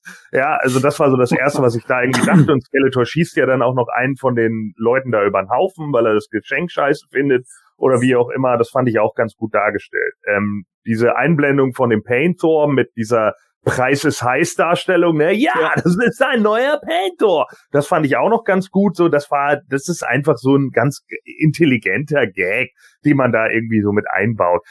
Hinterher mit Duncan, äh, dieses Zusammenspiel, das war mir teilweise zu platt. Also das hat mir auch teilweise zu lange gedauert. Da war mir zu viel alberner Kram drin und ich bin, ich bin halt nicht, ich kann Vince McMahon gut imitieren, aber ich kann Vince McMahons Tortenhumor nicht verstehen und das ist eben genau das so, Torte ins Gesicht, witzig. So, ja, da sitze ich dann immer da und denke mir, hm, nee, also sorry, äh, war alles nichts oder meinetwegen, aber nicht hier. Ja, und Oh. äh, das sind Geile Ja. Sendung. Geile Sendung. so, weißt du, also das sind so Sachen, wo ich dann dachte, nee, also das, das sind so Dinger, mh, da, da fehlt es mir. Auch wenn, auch wenn da Mhm. natürlich der Gag mit dem, mit dem, mit dem O- äh, Schnauzer dabei war und so, das ist okay. Aber ähm, das war mir definitiv zu lang. Also da habe ich dann auch irgendwann gedacht, so, ja, gut, jetzt äh, können sie auch irgendwie mal zum Ende kommen, was den Quatsch angeht. Äh, vor allen Dingen, weil das dann auch noch so viel hin und her war. Auch mit den, ich meine, ich fand die Idee mit den fliegenden Büchern ganz witzig so und dass dann Duncan und Skeletor zusammenarbeiten müssen und Skeletor wirft ihm dann, dann noch die Bücher hin, damit er dann da irgendwie drauf landet. Da habe ich schon wieder gedacht, da kann man ein richtig beschissenes Videospiel wieder draus machen, wo man nur Wutanfälle kriegt. Äh, so, äh, weil das dann immer nicht klappt. So, denn ich hab das Buch da hingeworfen, das hast du nicht. So, dann, naja, also da kann man dann eigentlich auch noch genug machen, aber ähm, ansonsten, nee, ich weiß nicht.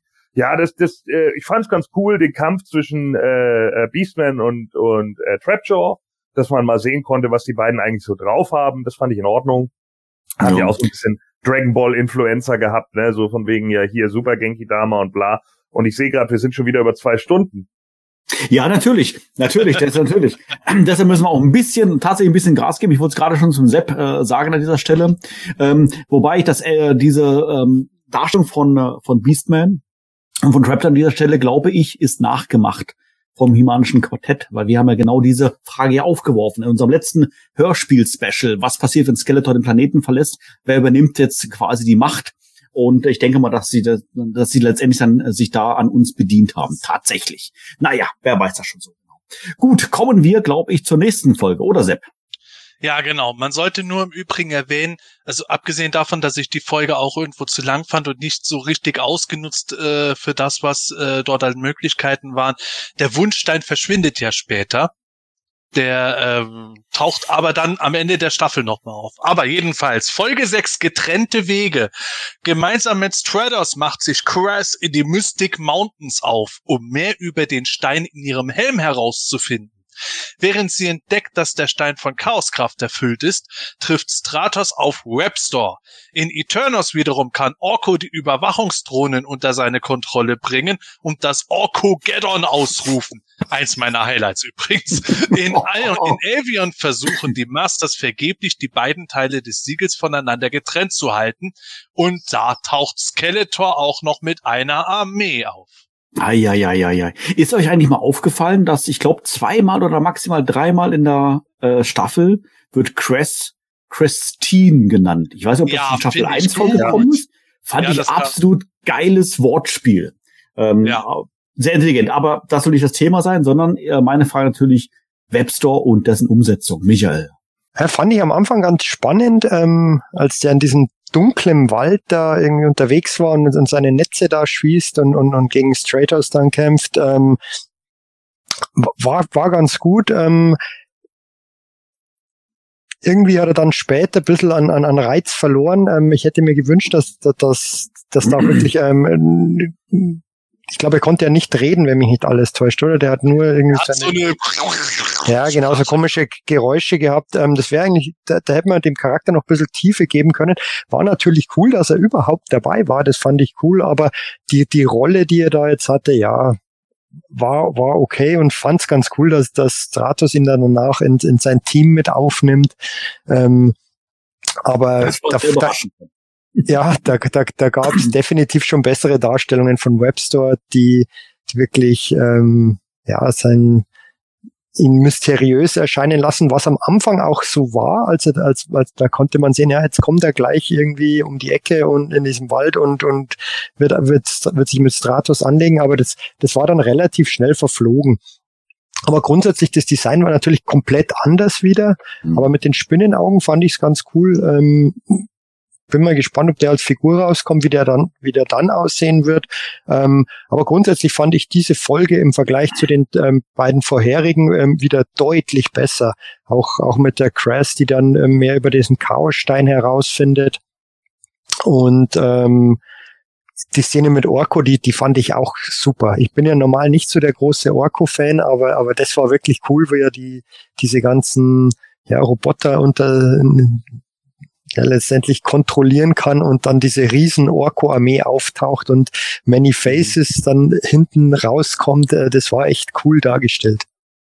Ich habe auch das tatsächlich in Staffel 1, äh, weiß ich nicht, gar nicht so mitbekommen, dass Orko einer dieser, äh, wie heißen das, RK-Einheiten ist, der dann mehr oder Hm. weniger, äh, weiß ich nicht, dann fehlprogrammiert wurde und sich für Orko hält oder sowas alles. Ist mir da jetzt tatsächlich erst bewusst geworden und dadurch aber auch nachvollziehbar, dass er ist das, das gleiche technische Produkt wie die anderen Ja. RK-Einheiten und warum kann er sie dann da nicht steuern in irgendeiner Form? Orko Geddon ist natürlich ein Wortspiel sondersgleichen. Das finde ich geil. Ich habe nur gewartet, dass Bruce Willis um die Ecke kommt, aber hat es nicht passiert. Ja, äh, ich schließe mich Michaels Meinung auch an. Ich fand die Folge auch wieder besser. Es war sehr spannend.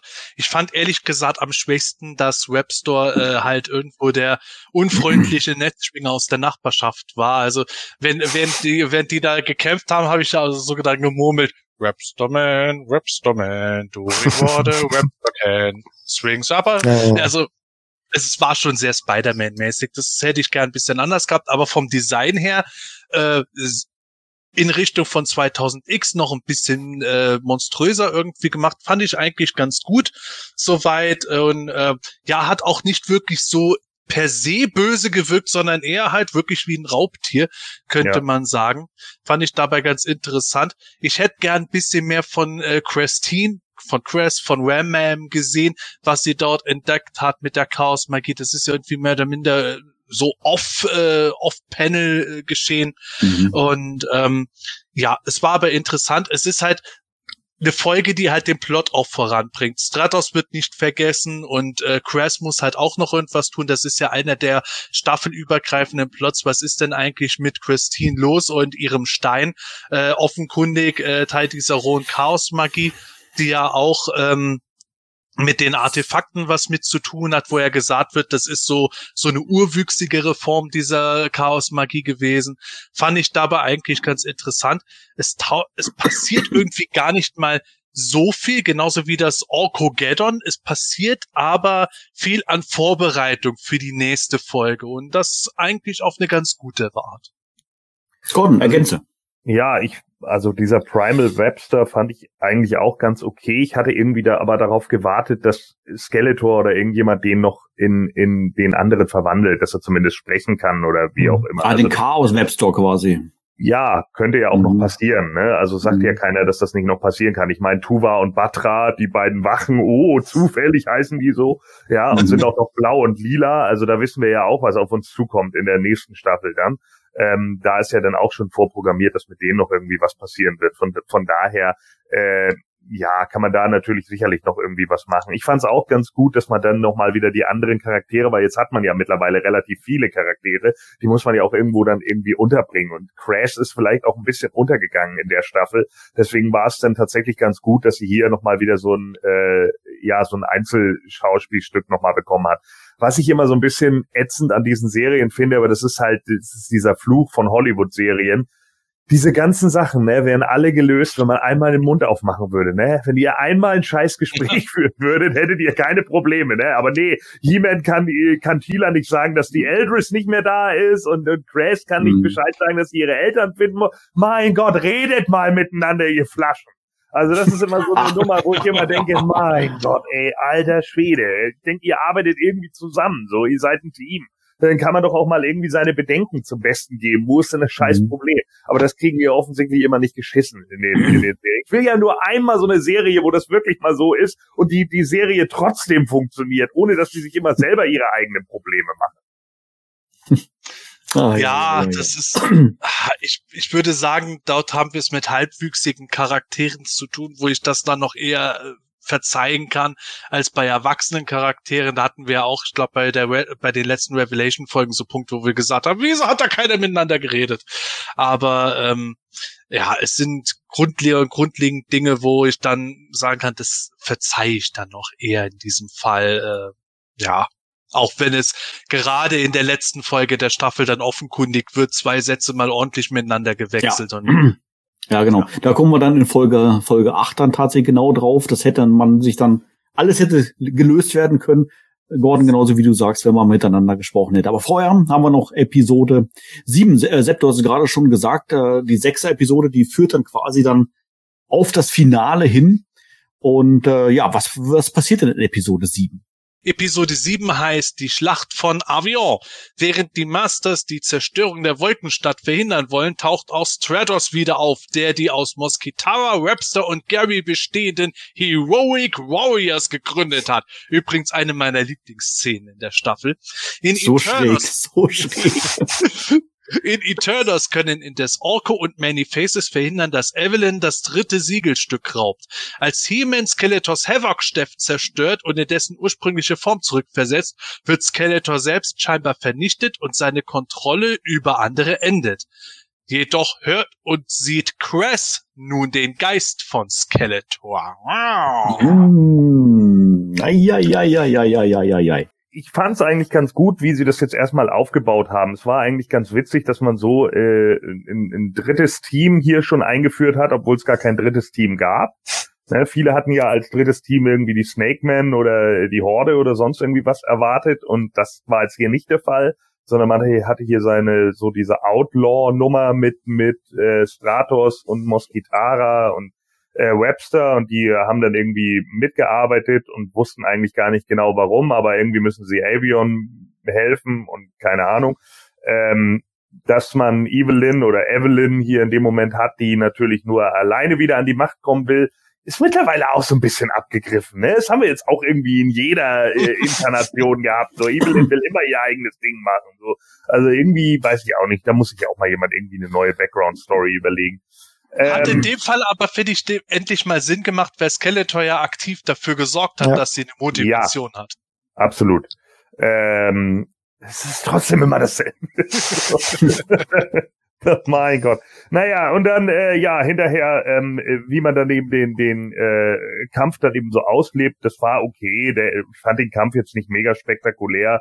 Es war in Ordnung, wie sie es dargestellt haben. Das Einzige, was ich ganz witzig fand, war, wie He-Man wirklich dann in dieser Zeitlupe mit diesem mega Schwert dann uah, da so losspringt. Das war ganz lustig gemacht eigentlich. Also das fand ich war eine, war eine ganz gute grafische Darstellung von dieser Sache.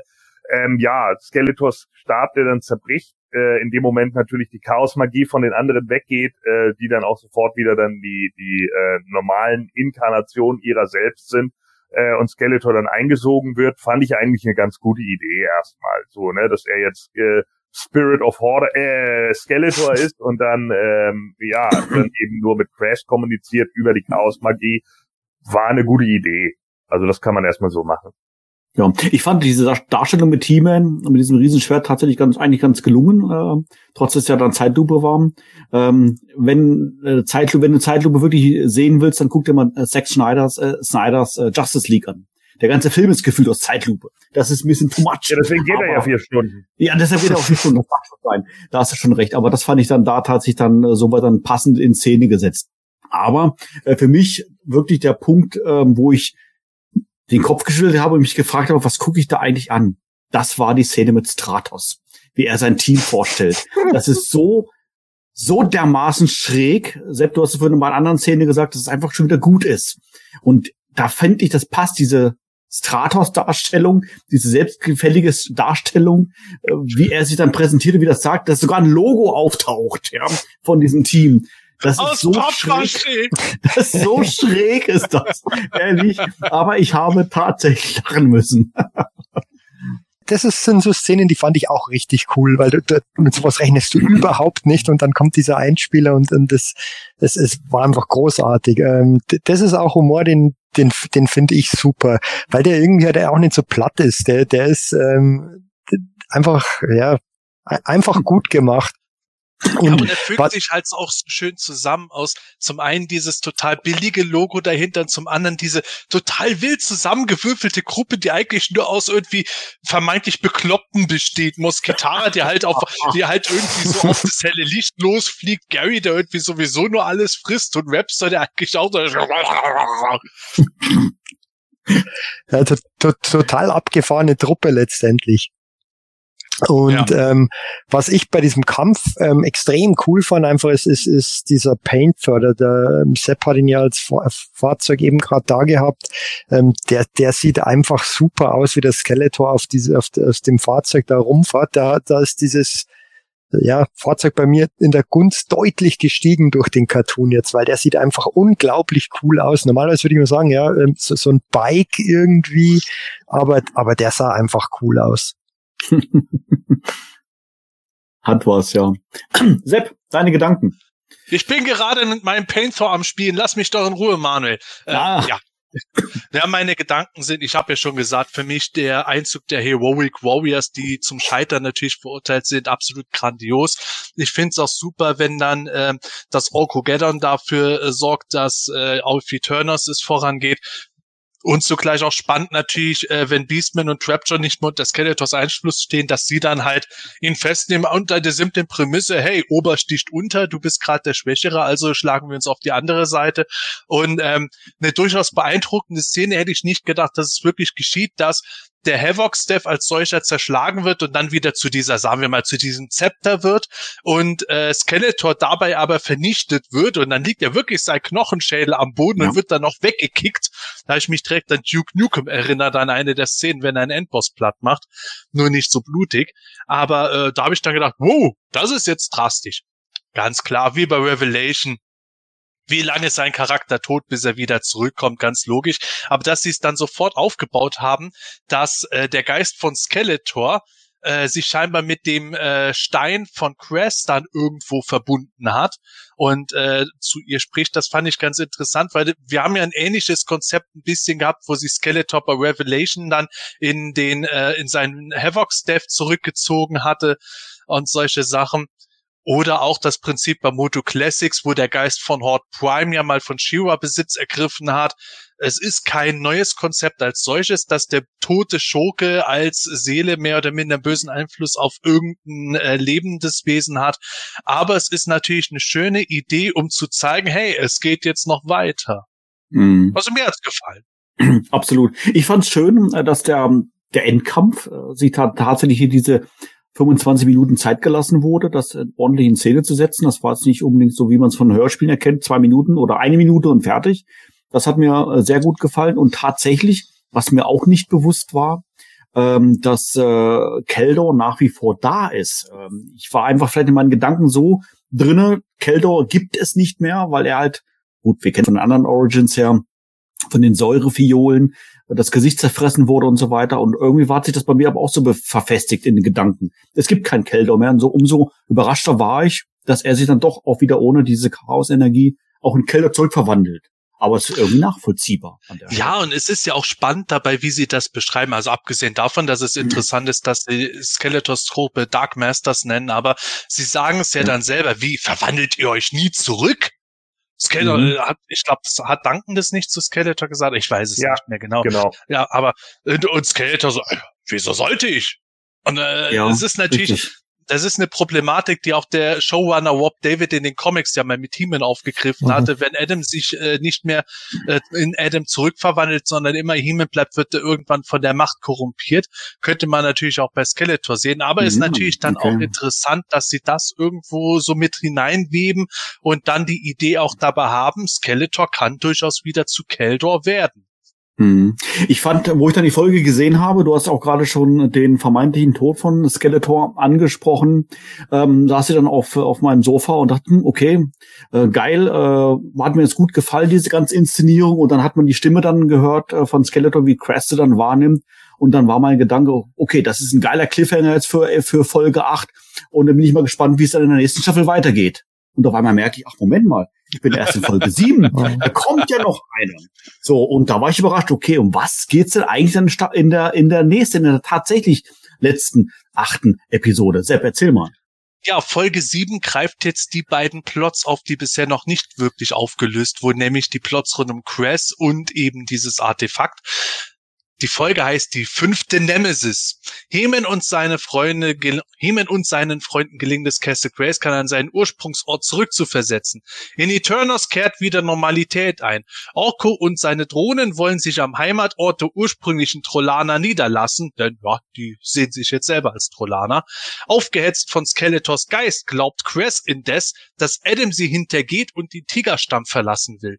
Unter dem bösen Einfluss befreit sie die Dark Masters, raubt Skeletors Waffe und verwandelt sich in die fünfte Nemesis namens Rampage.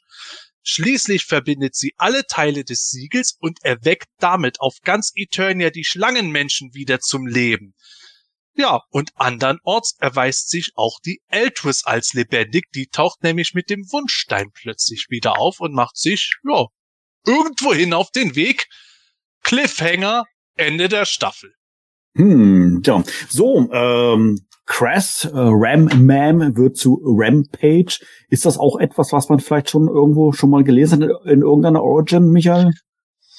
Ähm, für Rampage tatsächlich noch nicht. Also der Name, glaube ich, ähm, soweit ich zumindest weiß, wurde für diese Serie jetzt da wirklich kreiert. Es ähm, passt natürlich wie die Faust aufs Auge, ähm, wirklich gut gemacht. Ähm, und wahnsinnig gut aufgebaut, finde ich das Ganze. Ähm, Folge 7 mit dem, dem Endkampf, Skeletor wird umgebracht, dann, dann kommt der Geist und, und, und, und jetzt geht's weiter. Die Storyline wird weitergetrieben und endet natürlich dann mit dem absoluten Cliffhanger. Die, die Artefakte werden zusammengeführt, die Snake Men kommen raus, sehen richtig cool aus und, und bietet halt wahnsinnig viel Stoff ähm, letztendlich für, für, die, für die Staffel 3.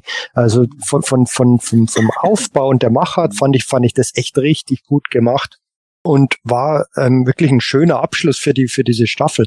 Jetzt hoffe ich halt natürlich, wie du vorher auch schon gesagt hast, Manuel, dass man jetzt nicht, nicht wieder ewig drauf warten muss auf die nächste Staffel.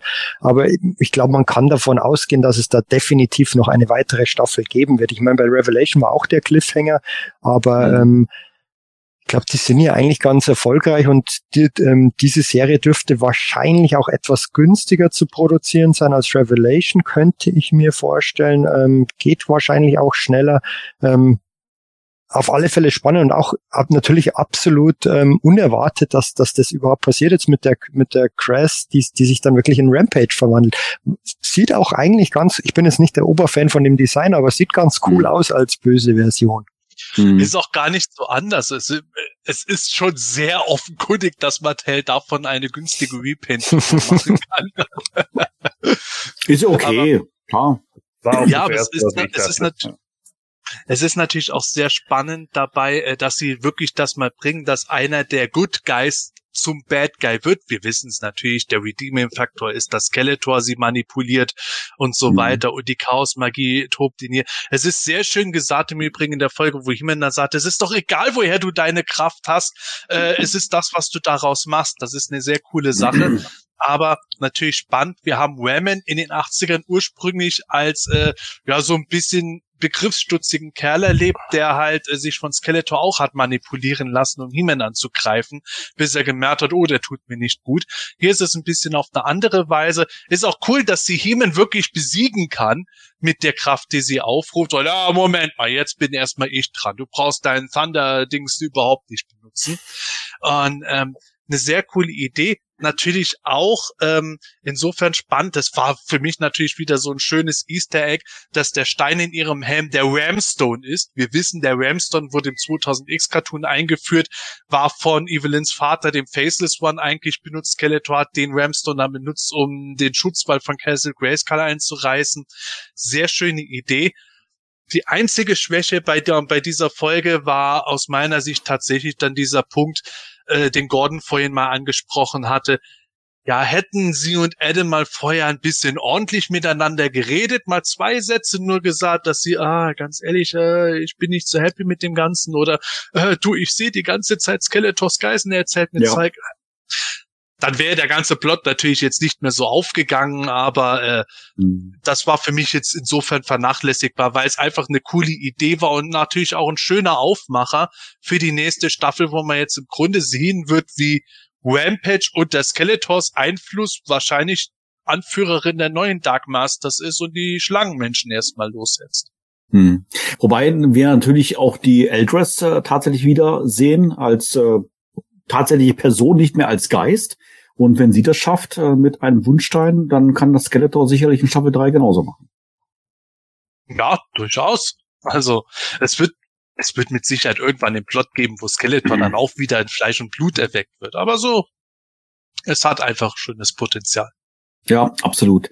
Ähm, ich weiß nicht, wo die, die Schlangenmenschen aus dem Boden rausge äh, rauskamen, so ein bisschen zombie-mäßig. Äh, irgendwie, das fand ich ähm, sehr spannend dargestellt und ich fand dann auch sehr gut die Inszenierung, dass dann auf einmal ähm, die Bösen sowie Guten auf einmal Rücken an Rücken standen und sich dann mehr oder weniger schon wortlos verbündet haben äh, gegen die Snake Man. Äh, war nur für einen Moment zu sehen fand ich äh, sehr, sehr spannend. Und jetzt könnte man vielleicht sogar interpretieren, dass der ein Snake Man, den man tatsächlich etwas deutlicher gesehen hat, sein Kopf so nach vorne geschossen kam, dass es vielleicht Redlaw sein könnte oder sonst irgendwie sowas. Ich vielleicht auch ein Wunschdenken, ich weiß es nicht. Aber ich hatte mich zumindest dran erinnert. Ja, mal gucken. Es gibt ja so ja. diverse Möglichkeiten. Wir haben ja auch äh, diesen Deluxe, mit dem sein Outfit haben wir als King Grayskull Outfit nur ohne Helm gesehen. Und äh, man weiß nicht, ob dieses Schlangenfisch im Vordergrund King Hiss war äh, ich fand es dabei aber wiederum interessant. Wir haben ja immer diese schwarz-weiß 2D-Zeichnungen am Ende von jeder Folge, die auf die nächste Folge irgendwo hinweist. Finde ich übrigens sehr schön gelungen.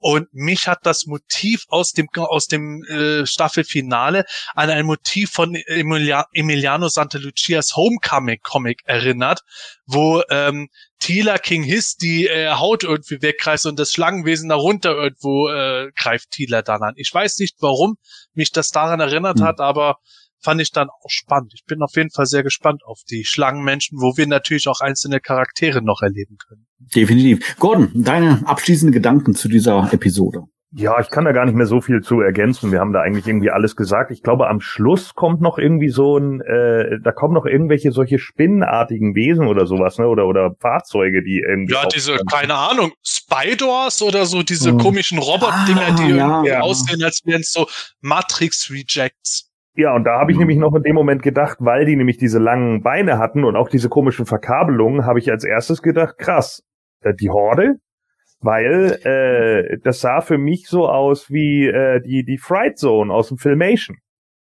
Okay. Von den Beinen her, also von diesen länglichen spinnenartigen Dingern. Deswegen habe ja. ich auch gedacht, die die Eldris ja auch sagt, der große Kampf oder die End, die Endschlacht steht jetzt bevor. Äh, und da habe ich dann gedacht, ja, bringt man jetzt beide Gruppierungen direkt, also dass die Horde jetzt in dem Moment eingreift, so während die Schlangenmenschen wieder da sind, weil sie vielleicht mitbekommen haben, jo, da hat sich gerade die Macht aufgetan. Oder gehört das noch zu den Schlangenmenschen? Also habe hab ich, äh, konnte ich nicht so klar ausmachen. Ja, ich weiß nicht, ob das jetzt überhaupt eine Referenz an irgendwas ist. Es, Im Chat wurde gerade gesagt, könnten auch Monstroids sein, könnte auch irgendwie Spider sein, sonst was. Ja. Muss man mal einfach abwarten. Es ist dabei generell interessant. Ähm, dieses Siegel hat ja äh, die Schlangenmenschen zum Leben wieder erweckt. Scheinbar auch die Eltris oder die Eltris wurde wohl durch den Wunschstein wieder zum Leben erweckt ist für mich alles ein bisschen undurchsichtig, was da jetzt genau abläuft. Genau deswegen bin ich jetzt eben neugierig darauf, wie es weitergeht. Hm. Ja, aber so haben sie es ja richtig gemacht. Ne? Dann hat man Cliffhanger ja, geschaffen, man redet drüber und man will wissen, wie es weitergeht. Also es ist so gesehen ja erstmal richtig.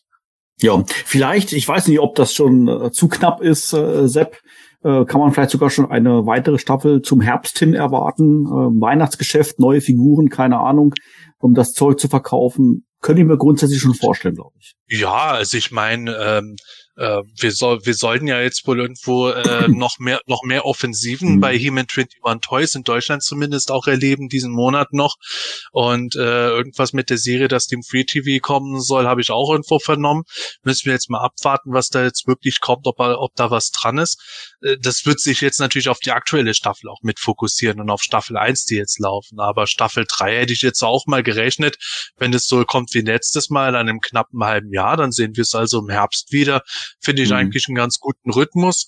Wenn es noch früher kommt von mir aus, ich fand es jetzt mit den acht Folgen gar nicht so verkehrt. Ich finde es auch nicht schlimm, wenn sie auf Netflix das in Viererpacks alle zwei Monate bringen würden oder sowas. Dann hat man ein mhm. bisschen stetig was. Ich bin ja eh immer dafür, dass äh, nicht das Netflix-System eine Staffel auf einen Schlag gemacht wird, sondern man jede Woche eine Folge hat und am besten im Kinderfernsehen jeden Tag eine Folge. Mhm, ja, das stimmt. Gut, unfassbar. Die quasi sind wir jetzt schon durch, ähm, acht Episoden. Ähm, du hast es gerade schon gesagt, äh, waren letztendlich, sage ich mal, ein Vergnügen, äh, kurzweiliges Vergnügen, aber durch das Bingen äh, bist du dann in zwei, drei, vier Tagen dann durch und musst dann letztendlich wieder ein halbes Jahr warten oder vielleicht sogar ein bisschen länger. Ist halt, sage ich jetzt mal, äh, auf Netflix zumindest mal so. Aber nichtsdestotrotz, äh, wir sind auch jetzt heute mit unserer Besprechung fertig. Ähm, wir haben jetzt alle acht Episoden durch. Ich würde jetzt ähm, gerne von jedem nochmal so ein kleines Fazit mal hören. Jeder von euch hat immer so Pro und Cons irgendwie gesagt. Aber was würdet ihr denn insgesamt jetzt, sage ich jetzt mal, dieser Staffel letztendlich, sage ich jetzt, ähm, als, als, als Fazit geben, vielleicht auch vielleicht ein bisschen verglichen mit Staffel 1? Ähm, wie das Ganze so, so dann mal äh, eingruppiert. Michael, fang du mal an. Also Staffel, wie schon angedeutet, hat mir persönlich Staffel 1 besser gefallen. Ähm, vielleicht war da auch dieser Überraschungsfaktor noch dabei, weil man ähm, da einfach völlig offen reingegangen ist und dann haben wir jetzt ähm, einfach was völlig Neues gesehen und es hat einfach Spaß gemacht. Mir hat Staffel 2 auch Spaß gemacht, aber mir war es dann einfach, wie bereits ähm, ausführlich erwähnt, ähm, an manchen Stellen einfach zu klamaukig, einfach ähm, zu gewollt. Ähm, gab auch einige, haben wir angesprochen, großartige Szenen, ähm, die so drüber waren, dass sie schon wieder gut waren. Aber wie gesagt, an manchen Stellen war es mir einfach zu gewollt und zu klamaukig. Ähm, die Bad Guys waren auch nicht mehr, oder Evil Warriors waren auch nicht, oder Dark Masters waren auch nicht mehr so bedrohlich, finde ich, wie in der Staffel 1 noch. Da waren die, also die waren, fand ich richtig gut dargestellt. Ähm, vielleicht mussten sie etwas entschärfen, das weiß ich nicht, ähm, mhm. aufgrund der FSK-Freigabe. Kam mir zumindest zuvor. Die, die, die war einfach ein bisschen düsterer in Anführungszeichen für He-Man 21-Verhältnisse, die Staffel 1. Gerade Skeletor war da richtig böse. Ähm, das hat sich bisschen relativiert, finde ich. Ähm, aber mir hat es trotzdem Spaß gemacht. Ähm, ich weiß nicht, ob wir ein Bewertnotensystem bei der ersten Staffel hatten. Ach, ach ja, nee, ich glaube, ich weiß gar nicht, ob wir tatsächlich da Noten hatten, aber ähm, ja, wenn, wenn du möchtest, äh, füge gerne für Staffel 2 mal eine, eine Gesamtnote machen. Wäre wär bei mir jetzt eine gute 3, ähm, weil ich glaube, ähm, Staffel 1, wenn ich mich recht erinnere, hat jetzt so eine 2 bekommen, ähm, dann wäre es eine gute 3, hat nach wie vor Spaß gemacht, ähm, war aber einfach nicht mehr ganz so gut wie die Staffel 1. Äh, mir geht's da ähnlich. Ähm, äh, wie gesagt, vielleicht war es einfach eben auch bei Staffel 1 noch so dieser Aha-Effekt und man hatte mehr so dieses äh, Teamplay und Zusammenspiel und äh, da, da wurde mehr darauf geguckt, dass das Team zusammenarbeitet. Hier ist das Team jetzt zerrütteter, äh, man guckt, dass man jetzt so Leute auseinanderreißt. Ähm, wie gesagt, mir geht es eben ein bisschen auf den Sack, dass die Leute einfach nicht untereinander miteinander reden können und immer dämlich sind. Das ist äh, anstrengend. Dann der Klamauk ist natürlich auch, es gibt Witze, die sind richtig gut und es sind andere, die sind halt einfach Slapstick. Aber da habe ich mir halt auch immer wieder ins Leben gerufen, es ist nun mal einfach auch eine Serie für Kinder. Also auch Sechsjährige müssen sie gucken können und das ist eben genau das. Und da gehört das eben auch ein Stück weit irgendwie mit dazu. Deswegen sehe ich es jetzt nicht so als den Obermalus an, aber ähm, ich gebe Michael schon recht. Ich fand auch, äh, es wirkte in der ersten Staffel einfach irgendwie ein bisschen bedrohlicher und es wirkte irgendwie äh, ein bisschen, ja, weiß ich nicht, fast schon ein bisschen runder, fand ich. Es war vieles hier wirkte auf mich so ein bisschen wie, wie Stückwerk, dass man halt vieles unterbringen wollte, weil man auch viele neue Charaktere eingeführt hat und da kommen vielleicht auch dann dadurch, dass man so viele neue Charaktere einführt, einige einfach eben auch zu kurz. Das ist eben manchmal so. Äh, das geht ja nicht nur dem Masters so, sondern auch diversen anderen Filmen und Serien. Ähm, mhm. Ich finde einige der neuen Designs gut. Also wie gesagt, Mosquitara, ich finde das Design ganz cool. Webstore ist so, ja, okay, aber es ist eben, wie gesagt, der Primal Webstore, der hat irgendwie was, aus dem kann man vielleicht noch was machen. Wie gesagt, wenn er die Chaos-Energie mal kriegen sollte oder so, sieht er dann vielleicht anders aus und sieht mehr aus wie der Webstore, den wir kennen. Das wäre ja auch noch was. Ich meine, das haben wir bei den anderen ja auch gehabt. Und das fände ich äh, gar nicht so doof. Also da könnte man bestimmt ein bisschen was machen. Der Cliffhanger ist in Ordnung, damit kann man auf jeden Fall was machen. Äh, und deswegen schließe ich mich einfach mal der 3 Plus an. Sepp, bitte. Ich tue mich mit dieser äh, Staffel ein bisschen schwer, weil ich finde, die ist nicht äh, in einer Bahn bewertbar. Aber das hatte ich auch bei der ersten Staffel. Ich ähm, tue mich mit der Staffel 1 mittlerweile ein bisschen besser als äh, am Anfang, wo ich gesagt habe, ja, ist eigentlich ganz nett, aber äh, reißt mich jetzt nicht so gut wie die äh, ersten Folgen von Revelation. Mittlerweile mag ich die Folgen deutlich mehr. Aber was Staffel 2 betrifft, äh, finde ich manche Folgen besser als Staffel 1 und manche Folgen schlechter. Und ich würde sagen, in Summe ist für mich Staffel 2 nicht ganz so gut wie, vorher, wie Staffel 1. Irgendwie gerade zur Mitte hin habe ich schon wieder das Gefühl gehabt, dass so ein bisschen Filler drin ist und dass es manchmal ein bisschen zu übertrieben war. Ich meine, wir haben vorhin im Detail drüber geredet. Die Zugszene mit dem Tanz ist so drüber gewesen, dass es einfach hilarious war. Skeletors Geburtstag wiederum. Paintor war großartig, aber ansonsten war da sehr viel Cringe dabei und Filmmaterial. Gary ist halt für mich das Lowlight gewesen dieser Staffel, also die Folge rund um Gary. Und ähm, es gab aber auch starke Momente. Die Entwicklung von Cross fand ich ungeheuer spannend.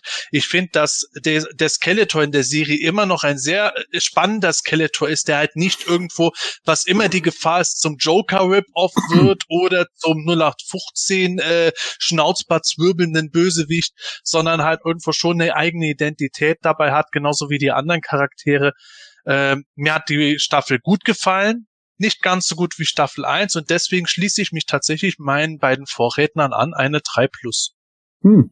Also äh, ich äh, finde eure Argumente sehr, sehr spannend. Ähm, ich muss tatsächlich sagen, dass mir die Staffel 2 ähm, tatsächlich besser gefallen hat als äh, Staffel 1. Und zwar eigentlich genau aus dem Grund, was du angesprochen hast, äh, Michael. Ich fand in Staffel 1 den Skeletor tatsächlich für eine FSK 6 für meine, für meinen Geschmack zu bedrohlich. Also ich, da hätte ich tatsächlich überlegt, ob ich jetzt meinem sechsjährigen Sohn, gut, meine Kinder sind jetzt mittlerweile alle groß, aber ob ich meinem sechsjährigen Sohn ähm, den Skeletor so jetzt hätte zeigen wollen, weiß ich nicht. Deshalb fand ich es eigentlich gut, dass er in Staffel 2 äh, da etwas entschärft wurde. Ähm, ich empfinde ihn trotzdem noch natürlich als den Bösewicht dort, aber ähm, es, äh, es wird nicht mehr so scharf gegessen, sage ich jetzt mal, durch das, äh, es wurde halt verwässert, halt durch den Geburtstag und so weiter. Aber ähm, ich fand es dahingehend, sag mal, für FSK 6 dann einfach passender an, an der Stelle. Ich habe mich sehr gut unterhalten gefühlt. Äh, durchaus natürlich von Staffel 1 auch, aber ich bin auch keine sechs Jahre alt. Und ähm, aber ähm, Staffel Staffel 2 ähm, hat mir wirklich ich würde echt sagen, aus Erinnerung heraus nochmal mehr Spaß gemacht. Ich würde mir jetzt tatsächlich gerne Staffel 1 und Staffel 2 nochmal in Summe nochmal angucken. Ähm, jeden Abend nochmal so zwei Episoden oder sowas, um nochmal dieses Gesamtbild, diesen Gesamteindruck irgendwo zu bekommen. Aber ich fand Staffel 2 äh, äh, tatsächlich toll, auch von den Entwicklungen her, von den Einführungen her. Gary gebe ich dir recht, Sepp, den hätte ich jetzt tatsächlich nicht gebraucht. Das hätte ich jetzt geil gefunden, wenn da der Fright Fighter draus geworden wäre durch irgendeinen ja, wo haben wir es gehabt? Techno-Virus, ja. Kommt Wobei der bei Revelation war. Aber ähm, fände ich jetzt ganz geckig und auch die, ähm, die Anzahl Charaktere und deren Screentime, ähm, verstehe ich, was du äh, sagst, äh, Gordon. Das ist grundsätzlich schwierig. Ähm, ich finde es aber tatsächlich äh, oder empfinde es äh, tatsächlich hier bei He-Man 21 besser umgesetzt als beispielsweise bei Revelation, wo wir einen Blade und, einen, und den ähm, ähm, Goatman hatten, die für eine Sekunde quasi zu sehen waren.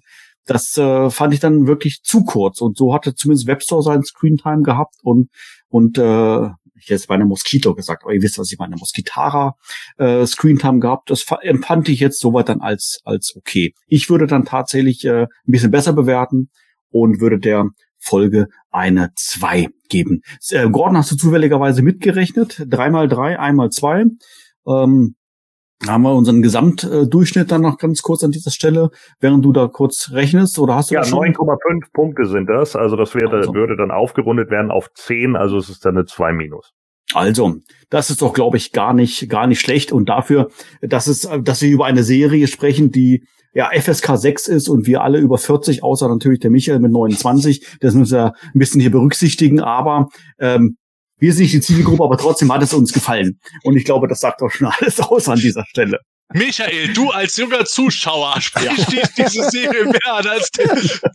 Aber Manuel, äh, wenn du sagst, dass, dass du alles noch mal sehen willst, mir geht es so ähnlich, weil ich mir auch vorstellen kann, dass ich mein äh, Fazit vielleicht auch noch mal ändern würde, wenn ich mal alles in einem Rutsch gesehen habe. Wir müssten tatsächlich immer noch unsere Audiokommentare machen. Auf alle Fälle. Wir sind jetzt leider in den letzten in den letzten zwei Monaten überhaupt nicht dazu gekommen, die aufzunehmen, wie wir wollten. Vielleicht schaffen wir es dann und dann können wir ja. tatsächlich anabendlich mehr mehrere ja, Folgen. Sehr, sehr gerne, sehr, sehr gerne. Das können wir äh, tun und dann äh, gucken wir uns das gemeinsam nochmal an und im Anschluss dann kann der Zuschauer das dann mit uns beiden dann zusammen dann auch nochmal anschauen. Das ist doch eine schöne Sache. Also, die zwei Stunden haben wir fast geschafft.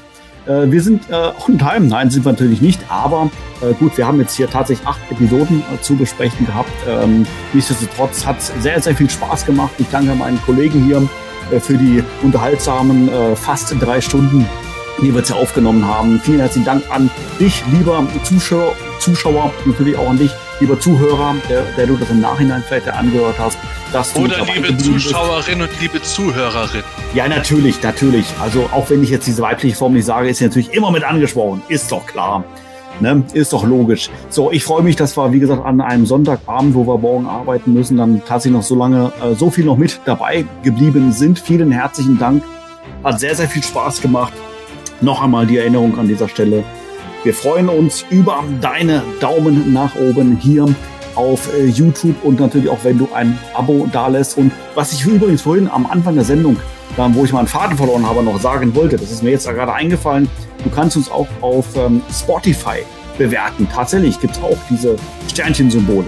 Freuen wir uns auch sehr drüber. Auch auf iTunes kann man das machen und so weiter. Überall hilft uns dein positives Feedback wirklich enorm weiter und wir freuen uns drüber. So, jetzt habe ich aber tatsächlich alles gesagt. Sepp hat vielleicht das eine oder andere zu ergänzen, aber für mich ist jetzt Schluss. Ich sage, mach's gut, tschüss und bis dann. Ich habe nichts zu ergänzen, außer tschüss, bis bald und gute Reise. Und ich mache es auch kurz. Mich hat es wie immer sehr gefreut, sowohl, ähm, dass sehr viele Leute dabei waren, ähm, dass wir wieder mal einen Cartoon hatten, über den wir sprechen konnten. Und dann bis zum nächsten Mal. Ja, Gott sei Dank äh, habe ich ja nochmal mit Scott Neidlich telefoniert und der hatte natürlich einen absoluten Einblick in diese Serie und äh, ihr, der äh, Matthias hat es ja vorhin auch schon gesagt im, im, äh, in den Kommentarfeldern, es wird ja ziemlich viel von den New Adventures irgendwie angeteased, ne? dass die da auch so äh, auf zu neuen Abenteuern, ne? up to New Adventures und bla. Und das ist tatsächlich so, ja. Äh, in der nächsten Staffel von He-Man 21, also wer das jetzt nicht hören will, ne, der muss jetzt weghören, so und dann wegen Spoiler-Alarm, bla bla bla. Also auf jeden Fall in der nächsten äh, äh, Staffel äh, taucht dann tatsächlich Mara von Prios, äh, Primus auf, ob man es glaubt oder nicht. Und äh, wir kriegen auch zwei alte Masters of the Universe wieder, nämlich äh, Mossman und Cyclone. Die sind ja, glaube ich, sogar zusammen äh, rausgekommen, ne, bei den Figuren. Ich weiß jetzt nicht, ob Roboto da auch noch mit auftaucht oder so, aber auf jeden Fall, die beiden sind tatsächlich bestätigt. Und Mara und Cyclone, die machen äh, tatsächlich eine, äh, also die, die bringen noch eine dritte Kraft mit rein. Neben der Chaos neben der Heroics-Kraft kommt noch diese Samurai-Kraft von, äh, von äh, Cyclone dazu. Und das ist dann dieser Blutfluss, dieses Ki, ja, also das, was er auch schon beim 2000X hatte. Und dann äh, tut sich also Mara mit den beiden zusammen und die kommen dann, also beziehungsweise sie kommt mit Cyclone und die kommen dann da irgendwie in diese, in diese Wälder, die immergrünen Wälder und bla bla bla und da treffen sie dann auf Mossman und sie muss dann halt hinterher gegen äh, Rampage antreten, die ja diese Chaoskraft hat und damit sie das eben kann, äh, kriegt sie dann eben diese Key-Kraft und dann und äh, dann sagt Mossman, ja du kriegst von mir auch noch die Kraft, die Blut des Waldes. Und dann habe ich gesagt, aber Scott, dann ist sie ja Moski Mara. Du Scheiße. Mann, oh Mann, oh Mann. Ich habe gerade schon überlegt, auf was will er hinaus? Auf was will er hinaus? oh, sehr schön. Tschüss, macht's gut.